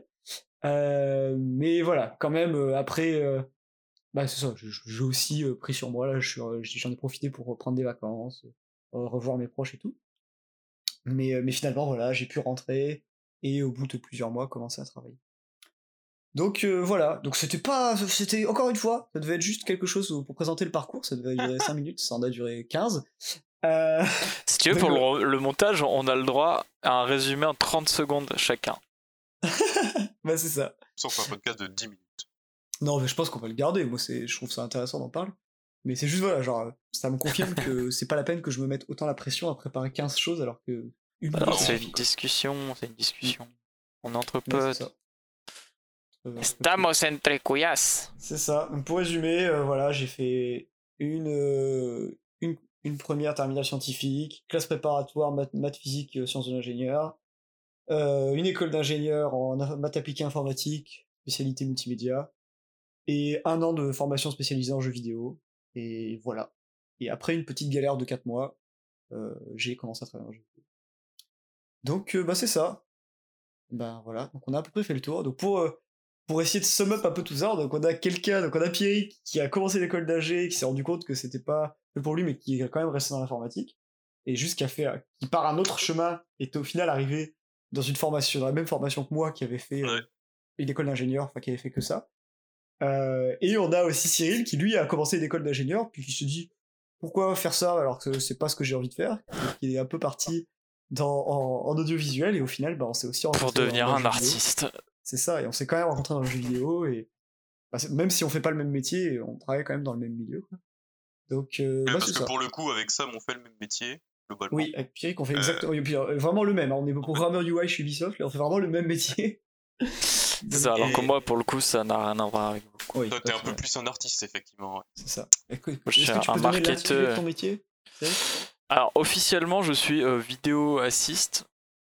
Euh, donc, un- c'est un peu un fourre-tout, quoi, pour dire que je fais des vidéos. euh, Parce qu'à la fois, je fais des trucs pour les réseaux sociaux. Euh, Je suis quand même sur la branche marketing, hein, clairement. Ouais, c'est Mais j'ai quand même fait des cinématiques qui sont dans le jeu, etc. Parce que voilà, ça, Hmm. ça, on fait plein de choses, tout simplement. C'est ça, c'est ça.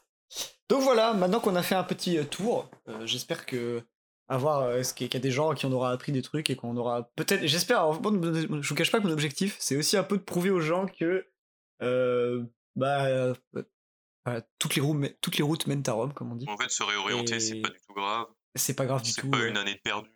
C'est pas. Ouais, c'est pas Et- une fin en soi, quoi. Et que le plus important, c'est de se essayer, sentir en vrai, pour trouver dans, ce qu'on fait là. Parce que la route, euh, la route vers la, la- le, le travail, tout ça, elle est longue. Et je pense qu'on n'en parlera pas aujourd'hui, parce que sinon le podcast va durer 3 heures, mais au-delà de ça, une fois que tu commences ton travail, bah, t'as l'impression aussi de repartir de zéro. Donc, Ouais. en fait, même si, on, même si t'as l'impression que t'as vraiment planté tes études et que dans ton travail, tu te retrouves vraiment pas du tout là où tu veux, bah, c'est pas pour autant que dans 10 ans, tu feras peut-être ce que tu veux, et voilà quoi. Donc, c'est ça. Bah, le chemin est long. Faut pas oublier que le chemin est plus long que ce qu'on pense. Ouais, c'est ça, quoi. Que, finalement, tes études, elles vont durer quoi Entre 2 et 10 ans, quoi. Fourchette là. Ouais, c'est ça. 2 Euh, 8 et ans. ton Parce que 10 ans, franchement, euh, c'est hardcore. Ouais, c'est vraiment beaucoup là, Mm. mais même. Mais, mais tu as bossé, euh, je sais pas, 40 ans de ta vie, quoi. Ouais, c'est ça. Euh, Et c'est ça. que- qu'on Et- qu'on fera encore le même métier dans 10 ans Bah, c'est ça. Et c'est con à dire, hein, mais je prends ton exemple, Cyril, mais je pense que quand t'as commencé tes études, ton métier il existait à peine, ou voire pas du tout, tu vois. C'est avec les réseaux sociaux, ça existait à peine.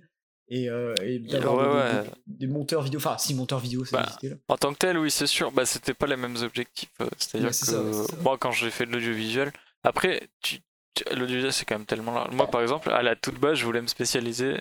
Genre, ce qui m'a fait le plus kiffer, c'était euh, l'installation technique de toutes les régies en live. Genre, euh, truc multicaméra et tout. Mais moi, je voulais vraiment être un, un technicien, quoi. C'est-à-dire que quand il fallait rouler des câbles et tout, c'était euh, vraiment une passion. J'adore mais- les câbles. Une je- boucle devant, une boucle derrière.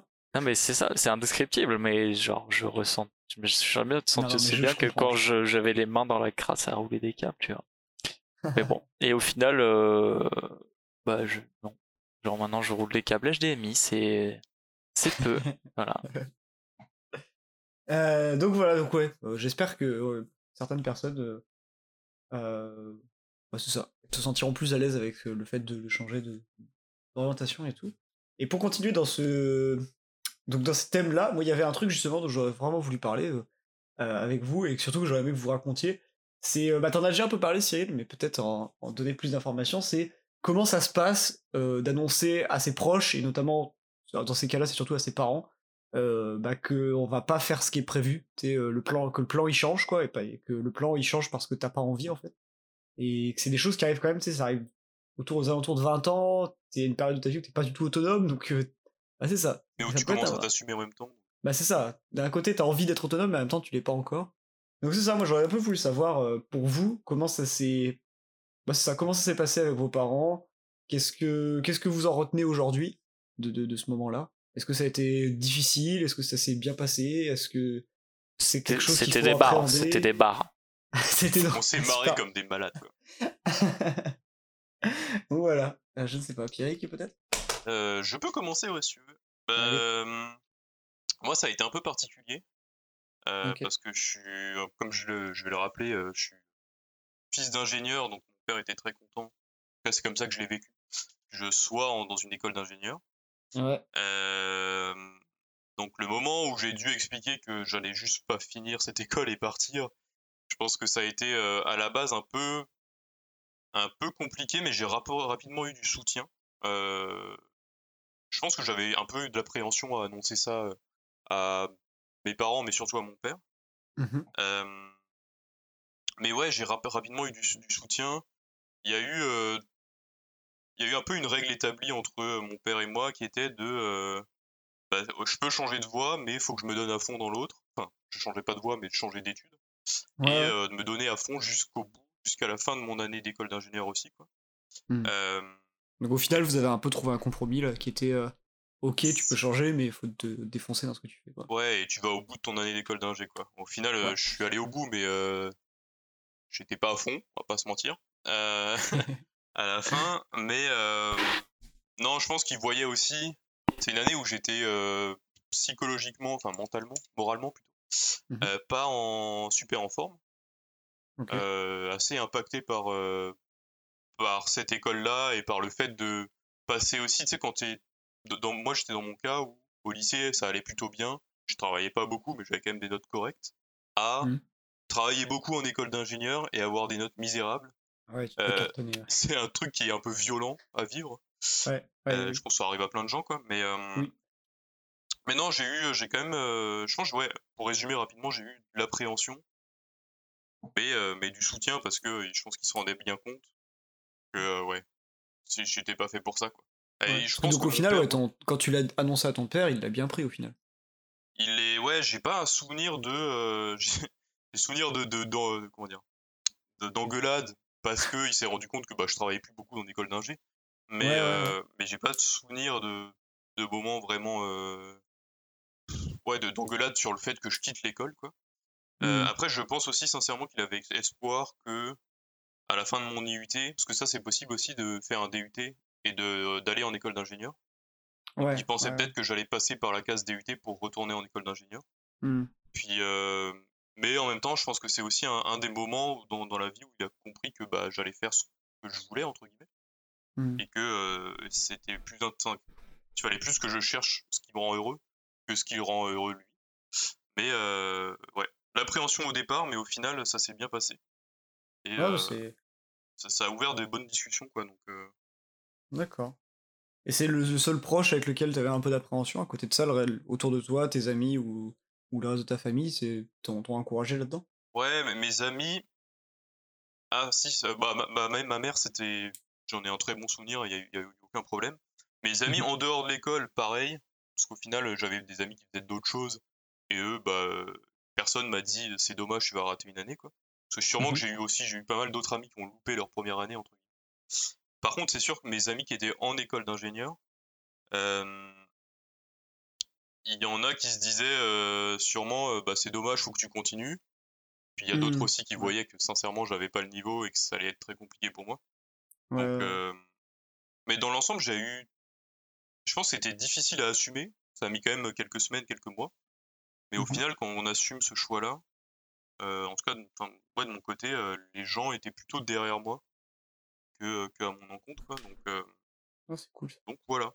Je sais pas si euh, j'ai répondu correctement à ta question. Oh non, non de ouf. Hein. De toute façon, il n'y a pas de mauvaise réponse.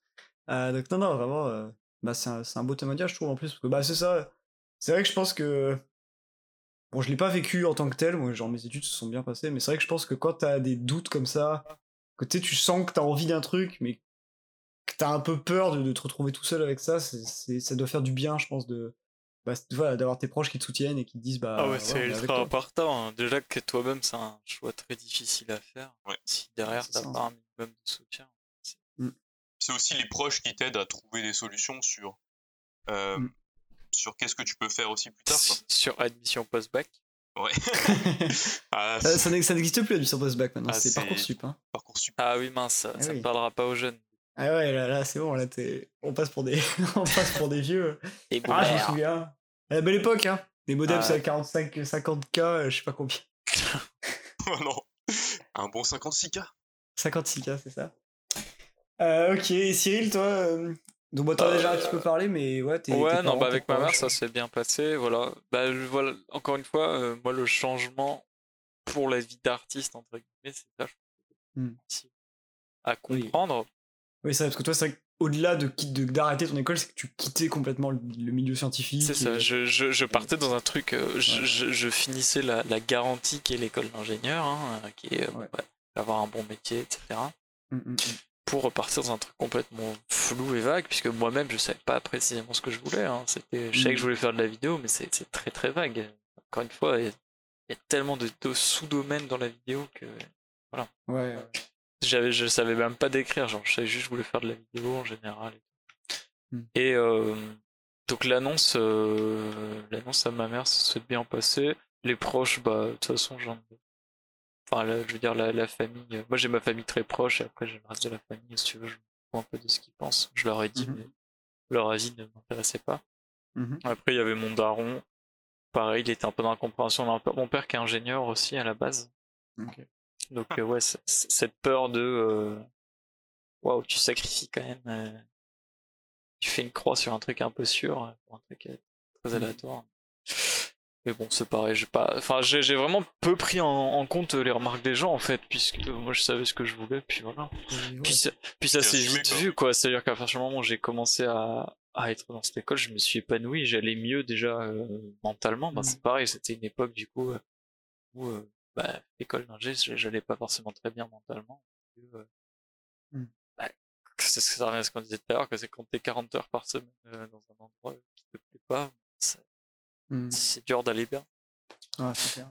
Et du coup, il y a eu un renouveau et ça s'est vu direct. Et donc, en fait, euh, tous les doutes qu'ils auraient pu avoir bah, se sont effacés très très vite puisque. euh, sont- Mhm. Eh ben, ok. Donc, tes Donc- amis, t'as eu des amis qui t'ont soutenu dans ce moment-là J'ai jamais eu d'amis Ok. Euh, de, manière générale.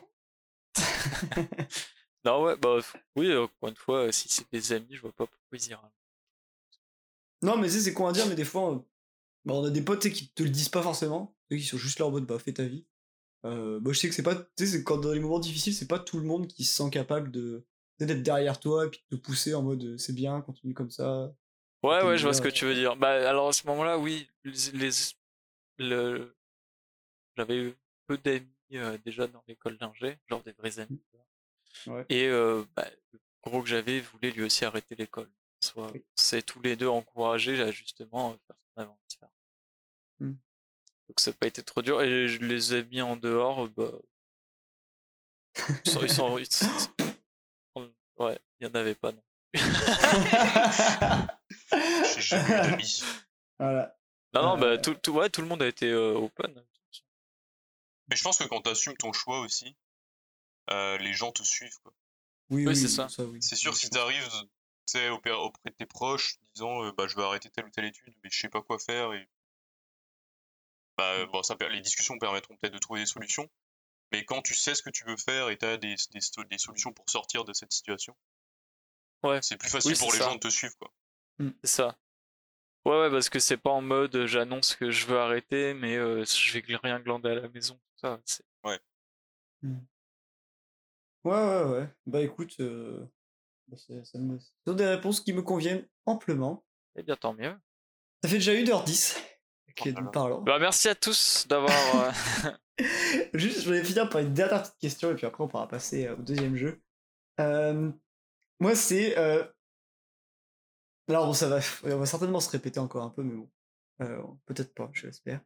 Euh, Est-ce que, genre, en imaginant que là, vous puissiez.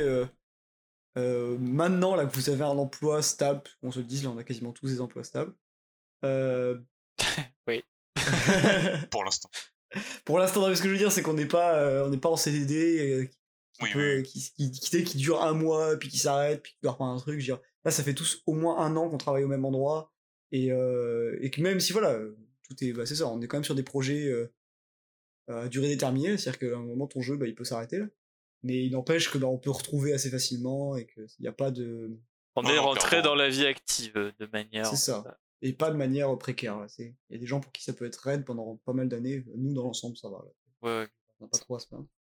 Euh, Donc ouais, donc ouais, question là, si, si vous, vous pouvez, là, si maintenant vous pouviez envoyer un message là, au, au vous qui sort de, enfin qui, se- enfin, qui est en terminale, là, puis qui est en train de remplir ses choix sur parcoursup et qui est un peu angoissé de, de qu'est-ce que ça va être sa vie, euh, comment ça va se passer, de est-ce qu'il fait bien les choses, est-ce qu'il devrait pas faire en ce moment, machin et tout. Est-ce que, est-ce qu'il y aura un conseil que vous aimeriez faire passer à, à, à votre vous euh, plus jeune? Moi, j'ai du mal à envisager. En fait, moi, je me dis, là, genre, là, tout de suite, à l'instant T, je suis heureux. Ouais. Et si je suis heureux maintenant, c'est euh, parce qu'il s'est passé tout ce qui s'est passé avant. Du coup, genre, Ouais, un peu envie de lui dire, bah, fais, euh, voilà, refais la même chose, tu vois. Mm. Parce que si j'étais allé en vidéo direct, peut-être que j'aurais pas eu ce déclic, que ça m'aurait pas plu. Et enfin, tu vois, genre, Mm, on peut mm, pas savoir, c'est dur. En tout cas, un conseil général, c'est euh, ouais, aie confiance en toi et fais ce que tu as envie de faire, globalement. mm. Ouais, bah, C'est ça, ouais. Et Puis, c'est ouais, vrai. parce que euh, j'en- j'entends aussi, c'est c'est pas parce que tu vas pas réussir du premier coup que tu seras. Enfin, que ça veut, pas, que ça veut dire que tu seras jamais heureux, quoi. C'est exactement. tu réussiras peut-être du euh, deuxième coup, là. T'es jeune, euh, Oui. Expérimente, cherche. t'as le droit de te tromper, tu vois. ça. Ouais, exactement. Ouais, je suis complètement. Je te rejoins complètement là-dessus. Je pense que. euh, bah, c'est ça. Comme dit, le chemin, il est long, là. Puis. euh, même si. Bah ouais, t'es t'es plein de doutes, t'as l'impression de faire des erreurs, t'as l'impression de te planter des fois et tout. euh, je pense que la plus grosse connerie qu'on puisse faire, c'est de. Justement, c'est de pas en faire. Enfin, tu sais, c'est de toujours. C'est de jamais prendre de décision qui pourrait aller à l'encontre de, de, la, de la normalité, entre guillemets, là. C'est de te dire, euh, bon, bah, c'est le choix que j'ai fait, euh, donc maintenant je m'y tiens et je fais plus que ça et je me pose plus de questions. Ouais, pas de changer d'avis. Ça, je pense, c'est le pire que tu puisses faire parce que bah, c'est c'est ne plus s'écouter soi-même, là. Donc, euh, ouais. je pense surtout que- quand on parle d'un truc aussi important que t'engager pour le reste de ta vie dans une filière. C'est ça, Si ça te fois, fait pas kiffer, euh, casse-toi vite. Ouais, mais Mm, tu peux. Ça se trouve, dans 10 ans, euh, on changera de filière. Tu vois. En fait, euh, Ouais, c'est vraiment le début de notre vie. Et au Bah, final, est-ce qu'aujourd'hui, il y a vraiment des gens qui font le même travail pendant 40 ans? Euh, Je pense que ça va être de moins en Bah, moins oui, le cas. c'est vrai qu'il y en a de moins en moins. Après, voilà, je pense qu'il y en a aussi à qui ça arrive et, et que, mais enfin, il y a ça aussi, il faut même pas oublier que c'est- une chance, là, c'est qu'on va pouvoir changer de Ah carrière oui. tout, parce que bah, ça coûte quand même de l'argent, et puis c'est des, des opportunités que tout le monde n'a pas, là. Mais, euh, mais je pense que oui, quand on a cette opportunité-là, c'est c'est dommage de pas la saisir.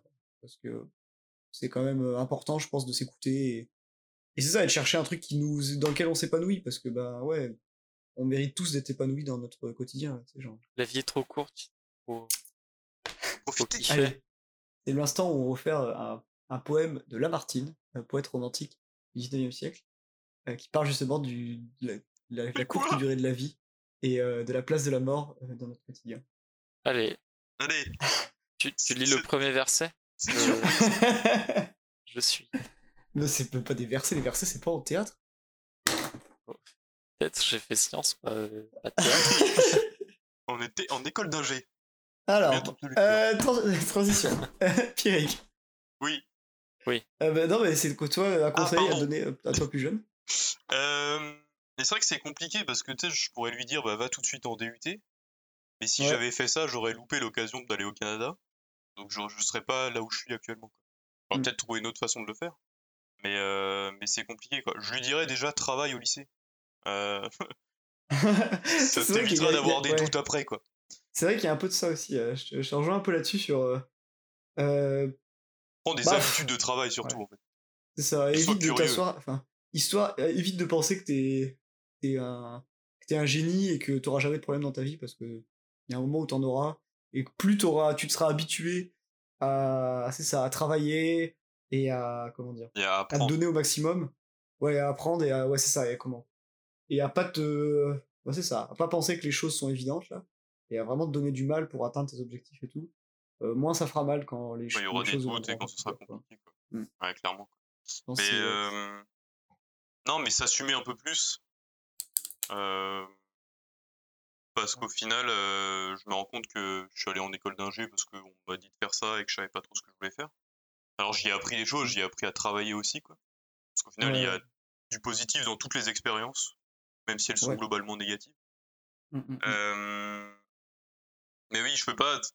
je- C'est ouais, c'est aussi avec tout mon parcours, même les moments euh, compliqués, je suis arrivé là où je suis maintenant et je suis plutôt globalement heureux dans ma vie, donc c'est compliqué quoi. Mais ouais, se, se, se dire d'être euh, plus curieux, de s'assumer, de tester des choses et pas Mm. de rester attentif comme je l'étais pas mal au lycée. Je pense Mm. que ce serait un bon conseil.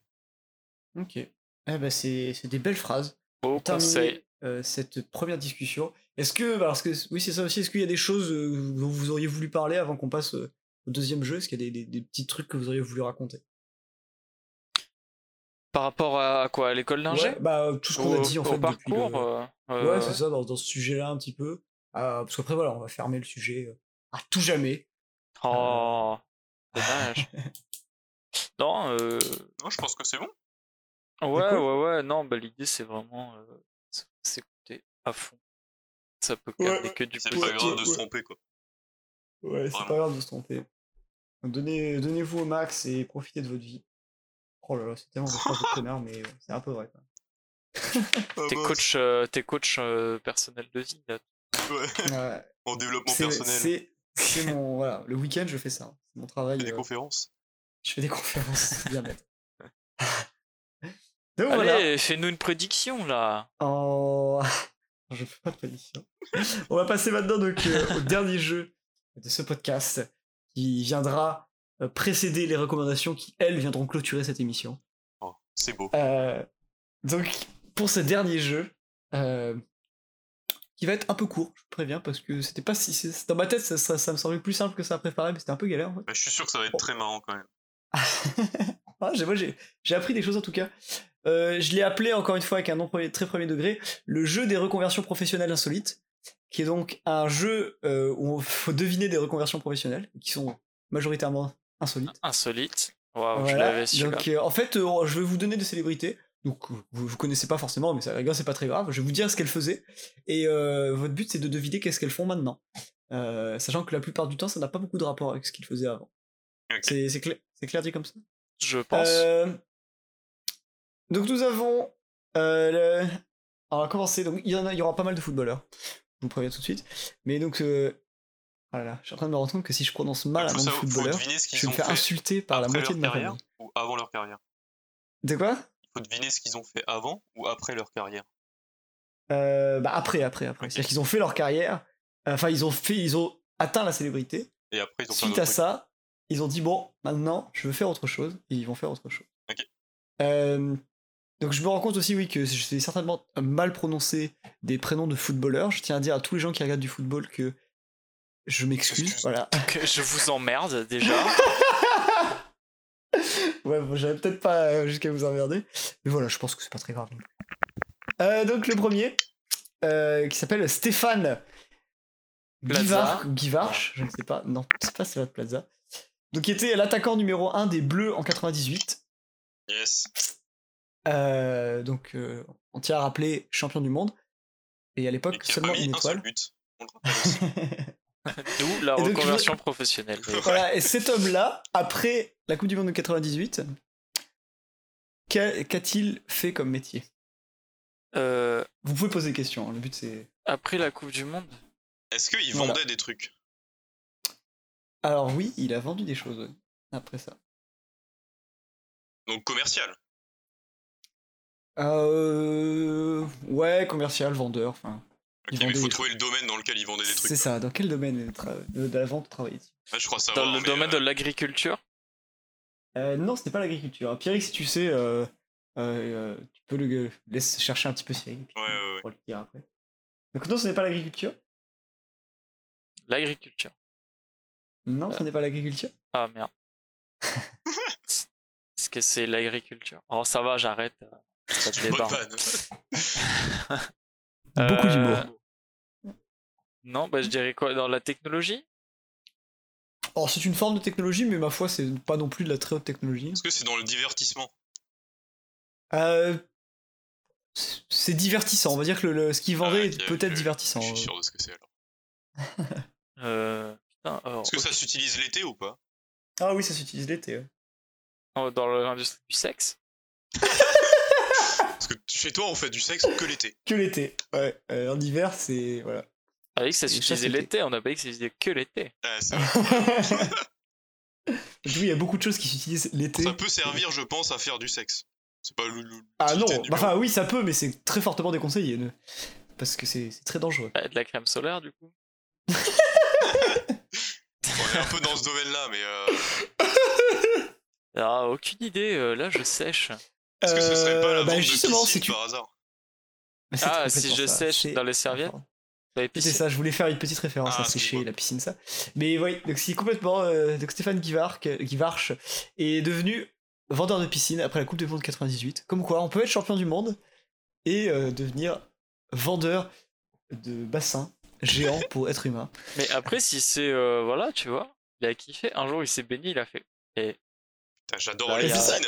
Il y a un- Mais c'est ça que je trouve ouf, c'est que tu vois, genre, après une grosse carrière comme ça, tu peux juste te dire, bon bah, tu sais, je vais investir, je vais m'acheter, euh, je sais pas, moi, je vais m'acheter des magasins, et puis je vais juste avoir des gens qui travaillent là-bas, puis juste, je vais kiffer ma vie. Et lui, il s'est dit quand même, moi, j'ai envie de vendre des piscines. Je vais faire du porte-à-porte pour des piscines.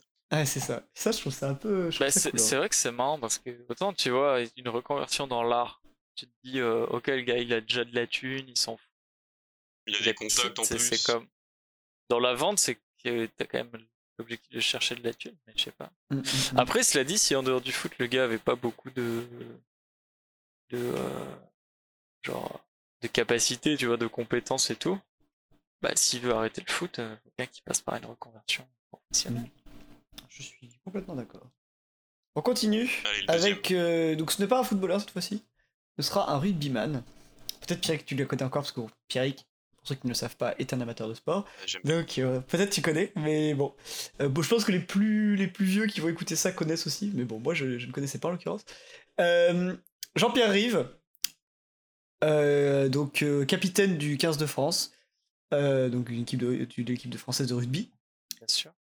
qui était voilà un, un joueur de rugby assez connu, a arrêté un jour sa carrière de rugbyman bah, parce que bah voilà tu peux pas faire ça toute ta vie, notamment parce que tu te défonces le corps, euh, a fait une recon- s'est reconverti.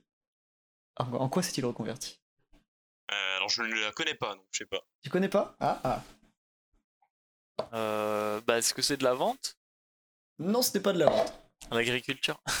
je crois qu'il y, a- je crois qu'il y en a un dans le lot qui est, qui, qui a arrêté pour être fermier ou je sais pas quoi, tu sais, élever des chèvres. Euh, Peut-être il y en aura, mais donc, ce n'est pas lui par contre. Est-ce que euh, c'est artistique? Il y a une composante artistique, ouais, complètement. Le cinéma, acteur peut-être? Ah Alors, il y a ça aussi. Il faut savoir qu'il a fait plusieurs autres métiers après ça, et je crois que notamment il a été acteur. Mais c'était pas ça, euh, c'est pas ça le principal qu'il a fait après. Moi. J'en cherche un en particulier. Euh, Il était Euh, producteur?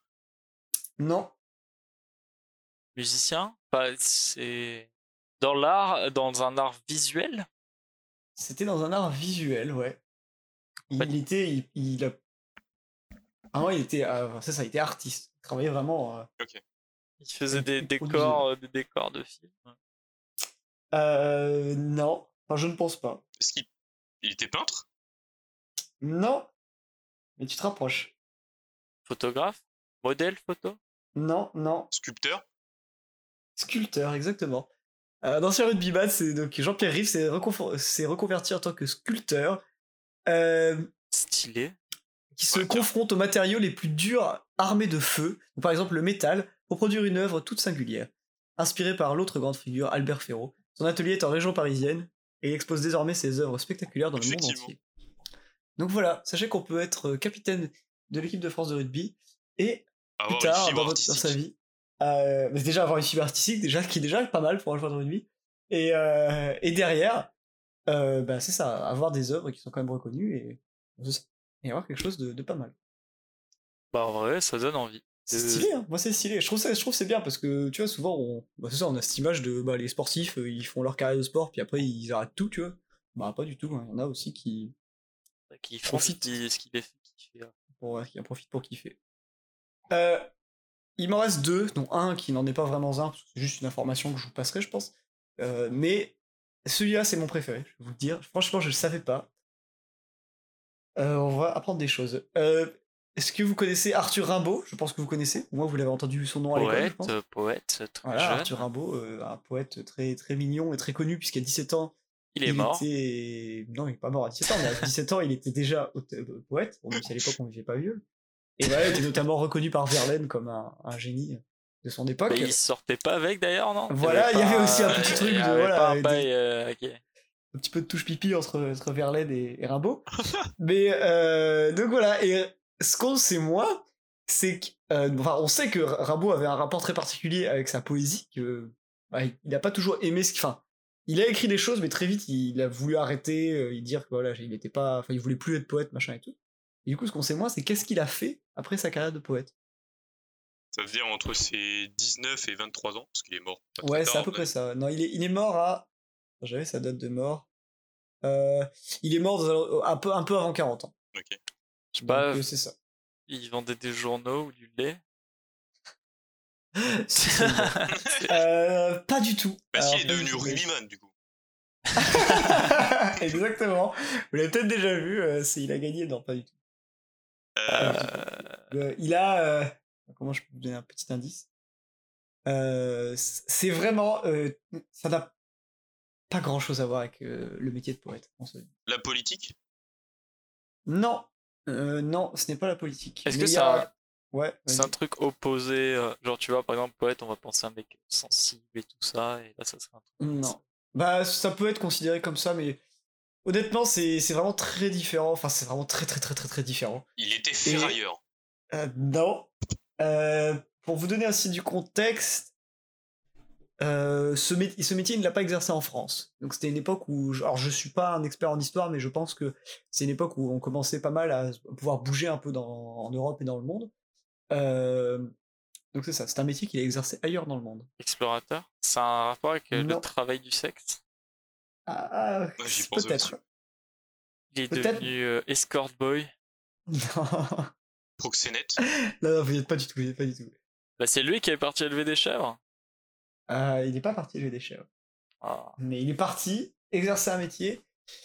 Et je vous cache pas que c'est. Comment dire C'est pas très euh, éthiquement correct, on va dire. Euh... Oula. Et donc c'est lié au sexe. Ah, bah, la Euh, drogue. non, non, c'est- c'est pas lié au sexe. Ok. Enfin, pas directement lié au sexe. Il y a de la drogue. Il y a de la drogue. euh, Mais il n'y a pas que ça, mais il y a de la drogue. Il allait à- aux Pays-Bas, genre. non, non, non, pas du tout. Il Allez, je, je vous- en vrai. je tenait vous le un donne. cabaret. Euh, non. En vrai, je vous le donne, mais Très il a, quitté la, spécifique. il a quitté la France pour aller en Afrique. Voilà.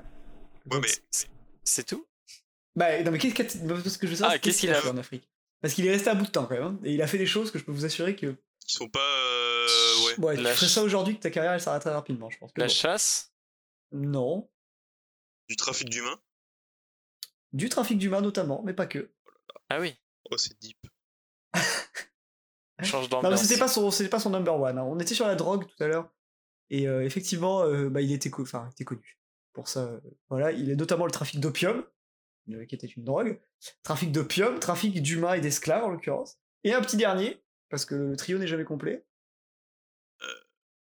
Hmm, On a de la drogue, des putes et. Enfin, des putes, des de esclaves. en fait. L'alcool? Et des. Non, pas de l'alcool, il y avait l'opium. donc, hein. Un truc qui va bien, souvent, euh, qu'on aime bien euh, dealer avec des pays. Alors, je vais pas dire des pays pauvres, mais euh, Des on pierres? va dire des pays. De l'eau? De quoi? Des. des, de quoi? pierres, pierres- des, des pierres précieuses? Non, non, non, non, ça c'est plus dans l'autre sens, c'est plus. euh, Ah, des armes des armes, exactement. Ah là là, mais Donc sérieux? Voilà, donc euh, Arthur Rimbaud, euh, grand poète, reconnu par tous comme étant un grand poète, et a embarqué en Afrique euh, à l'âge de. Genre, il n'y a pas l'âge, mais je- il va avoir aux alentours de 20 ans. Euh, et pendant 20 ans, il a vécu en Abyssinie et il sera à tour à tour marchand d'armes, armant les tribus locales, trafiquant d'opium et, paraît-il même, d'esclaves. Oh, Le, le Euh, gars une reconversion. qu'aucun autochtone n'a pris le temps d'écrire. Euh, donc voilà. Donc c'est pour ceux qui ne le savaient pas, Arthur Rimbaud a écrit des poètes et trafiqué des armes en Afrique. Voilà, voilà. Ah, effectivement. Et ben putain. Je vous assure On que ça, quand je tous l'ai les jours. hein. Euh, ouais, j'étais bien sûr. Bah en Et vrai. le euh, dernier, euh, bah, c'est pas vraiment le dernier, mais c'est juste, je voulais en parler, on en a déjà parlé. Pierre, Allez, puis encore Cyril. 18.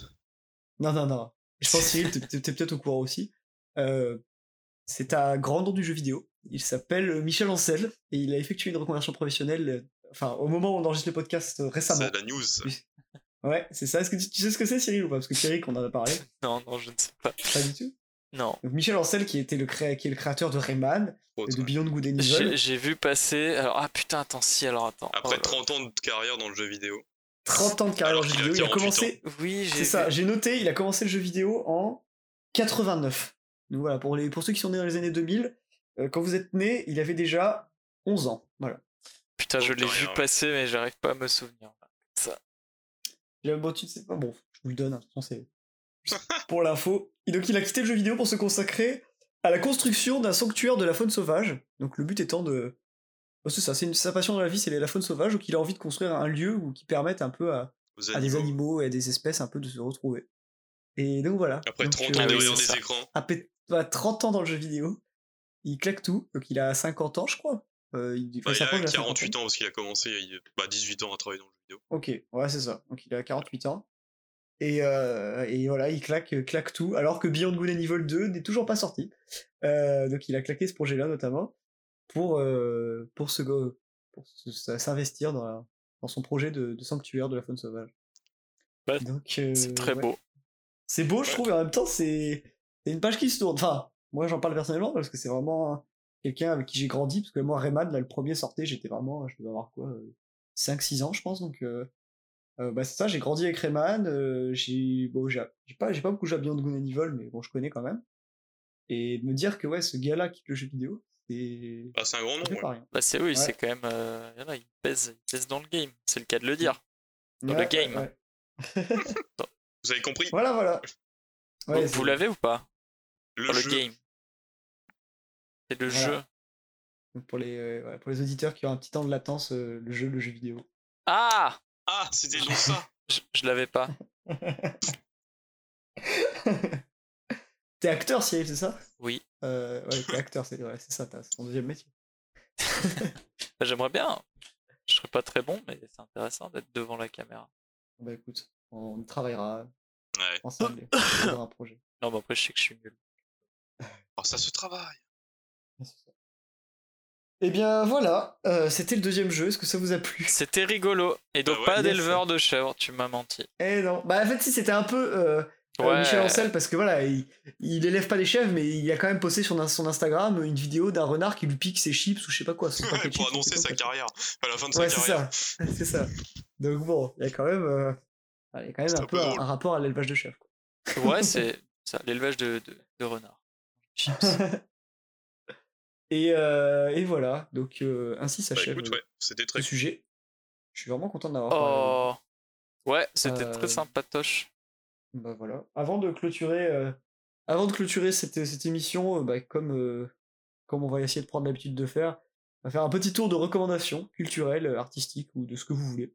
Euh, Est-ce qu'il y a donc des choses Qu'est-ce que vous voulez recommander aux, aux gens qui nous écoutent? Ça peut être n'importe quoi, de n'importe quand.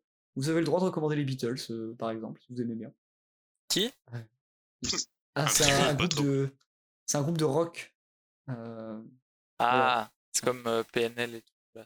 Ouais, ouais, la même chose, vraiment pareil. Euh, voilà, donc voilà, vous pouvez recommander euh, PNL par exemple, ou d'autres artistes. Euh, on commence euh, avec Cyril, tiens, pour changer. Cyril, est-ce que tu as une recommandation? Euh, bah alors moi, moi j'aurais peut-être un jeu vidéo que j'ai joué pas longtemps. Petit jeu indé, très sympa. Ça s'appelle Call of Duty. Euh, très sympa. Non, en vrai, euh, c'est euh, moi j'aime beaucoup les jeux où tu pars avec pas grand chose et tu dois farmer et puis euh, tu sais plus tu grandis, plus tu vas pouvoir automatiser un peu genre Satisfactory tout ça. Mhm. Donc c'est un jeu comme ça, indé, euh, pixel art, qui s'appelle Forager et qui est euh, excellent, des heures de fun. Voilà, si vous aimez Ok. ce bail. Et sinon, euh, en, en ce moment, je suis en train de regarder une vieille série qui s'appelle Lost. Pas trop connu non plus. Non, Ouais. non, non, mais euh, que voilà, j'ai, j'ai- je pense 6 ou 7 fois, je recommande encore.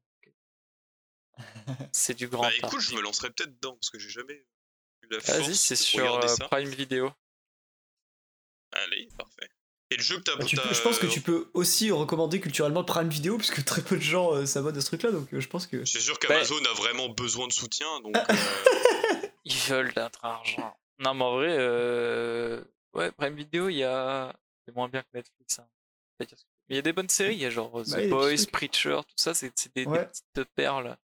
Il y a. euh, Il y a pas mal de films aussi, honnêtement. Et il y a Ouais, tous c'est les vrai. Friends aussi, je crois. Mm. ouais, mais Friends après. ouais, c'est ça. Il faut avoir surtout beaucoup de temps devant toi, quoi, mais ouais. Oui, c'est sûr que tu t'engages. Ok, ok, bah écoute, c'est noté. euh, Forager et euh, Lost. Euh, Franchement, je connaissais pas Je vais Où est-ce qu'on peut le Ouais, retrouver ce petit jeu? Sur Steam, il est très souvent en promo, mais même sinon, il est à 20 dollars. Ouais, c'est pas grand-chose. Que pour les Français, c'est quoi 12-13 euros. Alors, je peux vous dire, moi, Forager, je regarde en de spi. J'ai joué 30 heures dessus. Ce qui est pas mal. Et euh, surtout, j'ai juste fini le mode histoire en, en normal, mais t'as un mode hardcore, t'as des New Game Ouais, Plus, t'as des, rejouer à fond. T'as des modes, t'as énormément de modes aussi faits par la communauté. Donc, t'as voilà, t'as Cool. des bonnes rejouabilités. Cool. Parfait. Voilà. C'était euh, Eh mon ben, tips. Ben, merci, Eric. Euh, je n'ai pas d'idée. Ah si, je sais ce que je vais re- recommander. Je vais encore recommander un truc sur Netflix. C'est un peu la facilité. Mais euh, il y a une série qui est sortie dans l'été qui s'appelle High Score sur Netflix. Qui est en, c'est une série de 6 épisodes qui revient bah, justement sur l'histoire du jeu vidéo. Et vu que bah, Ok. euh, Le jeu s'appelait comment? High Score. Ah, mais apparemment, elle est, euh, elle est pas ouf. Bah alors, Dans sens- on recommande des, les recommandations sont principalement des choses nulles. hein. Ouais, c'est, j'adore les choses nulles. Euh, je suis, en Oui. fait, c'est un peu particulier. Je trouve que c'est, c'est une bonne initiation à l'histoire du jeu vidéo. Euh, chaque épisode va se, se porter sur un thème comme, comme les débuts de Nintendo par exemple, ou le début de l'arcade, ou euh, les jeux de rôle. Euh, mais il y a une vraie, euh, t'as pas mal d'animations un peu en pixel art dans la série qui amène un peu du dynamisme. Maintenant, je suis un peu, je sais je, je, je- je- j'ai l'impression qu'ils oublient pas mal d'informations. Le but, c'est pas non. Je pense que le but, c'est d'initier à l'histoire du jeu vidéo les gens qui connaissent rien. Pour ça, c'est pas mal. Maintenant, les gens qui s'y connaissent déjà un peu vont pas forcément apprendre euh, grand chose, mais ça reste divertissant et euh, et euh, il y a des bonnes interviews de personnes qui, je pense, ont rarement été interviewées. En tout cas, pas Et- dans des grands formats comme ça. Quoi. Et tu vas me dire si tu confirmes, mais de ce que j'ai lu, apparemment, quand même, ils avaient un peu tendance, parce que le jeu vidéo à la base, c'est quand même euh, l'ordinateur. Ouais.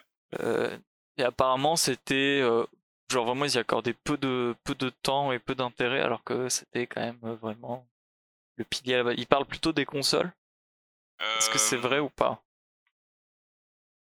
Euh, dans ce que j'ai pas, j'ai pas totalement fini la série là, Euh, mais dans ce que j'ai vu, alors il y a des épisodes. Tu vois, le- il y a un épisode par exemple sur le jeu de rôle où ça c'est quand même centré sur le PC. Euh, Ok. Ouais, peut-être que ça parle un peu trop vite du PC, mais euh, mais ça en parle quand même, ça l'oublie pas. Enfin, en tout cas, j'ai pas ressenti ce truc là. D'accord. Euh. Après, c'est peut-être une culture, vu que c'est une, je suis trop jeune pour ça, c'est un truc qui me touche pas. Je suis quand même plus touché par tout ce qui est console.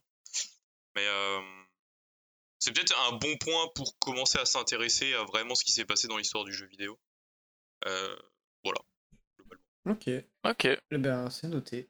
Donc sur Netflix, est-ce que tu peux répéter le nom? Parce que je n'ai pas retenu. High score. High Score. High Score sur Netflix. C'est noté. Et toi, Samuel, tu as une Euh, recommandation? Alors pour ma part, oui, j'en ai une. J'en ai même deux en fait. Euh, bon, la première, clairement, ils ont pas besoin de moi pour exister, mais j'ai découvert ça. Alors c'était con à dire, mais j'ai découvert ça vraiment il y a pas si longtemps que ça, il y a genre un mois. Euh, et j'ai vraiment. J'ai été souvent rebuté, longtemps rebuté, et maintenant que j'arrive à, à rentrer dedans, bah, j'aime beaucoup en fait. C'est du rap, c'est un duo de rappeurs très connus, puisque ils forment les, ce sont les initiales de Peace and Love. Putain, mais. C'est le duo PNL.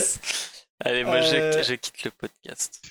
Mais non, mais vraiment, genre, sincèrement, genre, au-delà, genre, je, je sais que beaucoup de gens ont été rebutés, moi le premier. Euh, pendant très longtemps, je n'arrivais vraiment pas à écouter ça, parce que, disons qu'ils ont des paroles quand même très particulières, et que je, bon, je suis pas forcément euh, fan de leurs paroles. Mais j'ai écouté euh, bah, les deux frères, donc leur dernier album en l'occurrence. Et bah, autant, ouais, les premiers sons, euh, bah, tu vois, typiquement ODD, je suis pas un méga fan, là, genre, voilà. Mais je trouve le- l'album a vraiment une unité vraiment intéressant parce que bah c'est ça, il a vraiment une recherche. Enfin, c'est tous les morceaux forment un tout là que je trouve vraiment intéressant. Donc, pour ceux qui sont encore un peu mitigés à, pour ces artistes-là, mais qui aiment quand même bien la rap, je vous encourage vraiment euh, à l'écouter en entier. Vous l'écoutez une fois en entier, et si à la fin vous aimez toujours pas, bon bah c'est que vraiment vous aimez pas ça. Mais moi personnellement, j'ai vraiment changé d'avis euh, en, en l'écoutant intégralement parce que bah c'est ça. Honnêtement, à chaque fois que j'ai écouté des morceaux tout seul, sortis de leur contexte, je trouvais ça vraiment pas ouf. Mais je trouve que l'album en tant qu'unité est vraiment vraiment malade parce que bah quand tu vois le- dans le paysage du rap français ce qui sort euh, actuellement, je trouve que eux ont vraiment une proposition qui est nettement différente et c'est ça fait vraiment plaisir de voir des, des projets comme ça qui, qui sortent. Donc voilà. Donc euh, si vous connaissiez pas, je vous encourage à, à l'écouter. Mais écoutez-le en entier, j'insiste. Promis. Et sinon, non, moi, la- la- la- l'autre recommandation que je voulais faire, je sais pas quand ce podcast va sortir, mais certainement que quand il sortira, euh, l'album sera sorti. Mais euh, c'est un bon gros rap de blanc, comme on dit. Euh, un rappeur que j'aime que j'aime bien parce que bah, j'ai commencé à l'écouter euh, l'année dernière et puis à l'époque il n'y avait pas encore beaucoup de projets et tout. C'est Spider Z euh, qui sort son premier album là normalement début novembre donc novembre 2020. Euh, allez allez checker ça parce que je pense que ça va être bien sympa. Moi c'est bah c'est ça. Si vous aimez euh, les rappeurs un peu les rappeurs tristes là Un peu qui vont alternatif. faire un peu ouais puis ah, c'est con à dire mais c'est fait c'est vraiment du rap de blanc là. C'est si ça va parler de problèmes de blanc mais euh, bah c'est ça. Je trouve c'est Bon, moi j'aime bien euh, certainement parce que je suis blanc et et Non, que je du coup pense ouais, que ça ça parler à tout le monde en fait, mais. bah, je sais euh, pas, je trouve c'est, c'est beau, ça parle beaucoup quand même de sujets, euh, tu sais, que l'anxiété, euh, euh, des trucs de, enfin, je sais pas. Enfin, je sais pas, je trouve que c'est quand même beaucoup des thèmes que tu retrouves chez des rappeurs blancs et que tu retrouves pas chez d'autres rappeurs. Donc, j'en finis quand même un peu à me dire que, bah, c'est pas, anodin. Après, voilà, effectivement, je pense que tout le monde peut être touché par ces sujets-là. Mais c'est vrai que, euh, c'est pas, représentatif du rap, euh, dans sa Mais globalité. tu sais, aujourd'hui, de toute vraiment... façon, le rap est une. bon, on en a déjà beaucoup discuté de ce sujet-là. Ah ouais, ouais, ouais, mais, j'avoue, euh, le, le rap est un. enfin, est un genre extrêmement diversifié. Et tant mieux d'ailleurs, c'est que on peut retrouver vraiment tout et de la musique pour tout le monde, quoi. Donc, Ouais, euh, ouais. Mais cool. Bah c'est ça, mais du coup allez checker, allez checker Spider Z, euh, vraiment beaucoup beaucoup aimé. Euh, bah c'est ça, c'est des textes, euh, bah c'est des textes qu'on n'entend pas forcément beaucoup dans le rap. Euh, il fait ses instrus lui-même, donc euh, même musicalement c'est aussi assez intéressant. Et, euh, et puis c'est son premier album, c'est son premier album. euh, il a déjà sorti, euh, alors bon, j'entends j'entends déjà les rageux hurler en haut de la montagne, mais euh, il a sorti son premier clip en featuring avec Big Flo et Oli, et je trouve que c'est bah c'est pas de la merde comme featuring parce que c'est quand même pas des Bah, artistes. ça te permet d'être- connu en plus, c'est sûr. hein. Mais, bah c'est ça, ça cool, la fait- musique. quoi. puis c'est ça, la musique est sympa et puis je trouve c'est ouais c'est cool de bah c'est ça de voir que bah, même Big Flo et Oli maintenant ils vont permettre à des nouveaux rappeurs d'émerger dont dont, dont Spider Z. Donc euh, ouais, foncez foncez même écouter ses précédents projets. Je trouve que c'est vraiment sympa ce qu'il fait. Et bah, c'est ça. Donc c'est ça, PNL et Spider Z. euh, ce sont deux artistes qui n'ont rien à voir, enfin deux artistes. Ah ouais, euh, pour ce le sont coup, deux- ouais. des projets qui n'ont vraiment rien à voir, mais les deux sont très intéressants. Eh ben, C'est Euh, bien de savoir ça. Donc je vous con- je vous encourage vraiment à aller voir les deux. Et à vous faire votre propre idée. Très bien. Et voilà. Parfait. Eh ben écoutez, euh, Cyril Pierrick, Bah je merci, merci beaucoup. Merci à bah, toi. merci, Merci à, à toi d'être euh, d'être venu. Merci à toi Pierrick euh, d'être euh, d'être encore là. Parce Yeah que tu es, tu es présent depuis le début. Depuis l'instant zéro de ce podcast, tu es ici avec moi. Bah écoute, ça fait Et très plaisir. euh, eh ben, euh, réflectivement, comme un miroir. Et oui. Euh, Est-ce qu'on ne dirait que- pas d'ailleurs que le podcast est le miroir de l'âme Euh, on peut le dire, on peut le dire. Je euh, crois qu'on le dit, ouais. ouais. Bah voilà. Voilà, je pense que bah, tu l'as dit du coup, donc on va juste pas le couper. Et euh, ce, sera, ce sera une belle phrase de pain, je pense. Bon. Donc euh, merci beaucoup. C'était euh, moyennement original. Euh, à bientôt pour de- un nouveau sujet et un nouvel invité. Passez une bonne fin de journée, une bonne nuit ou une bonne début de journée. Au revoir. Bisous. Salut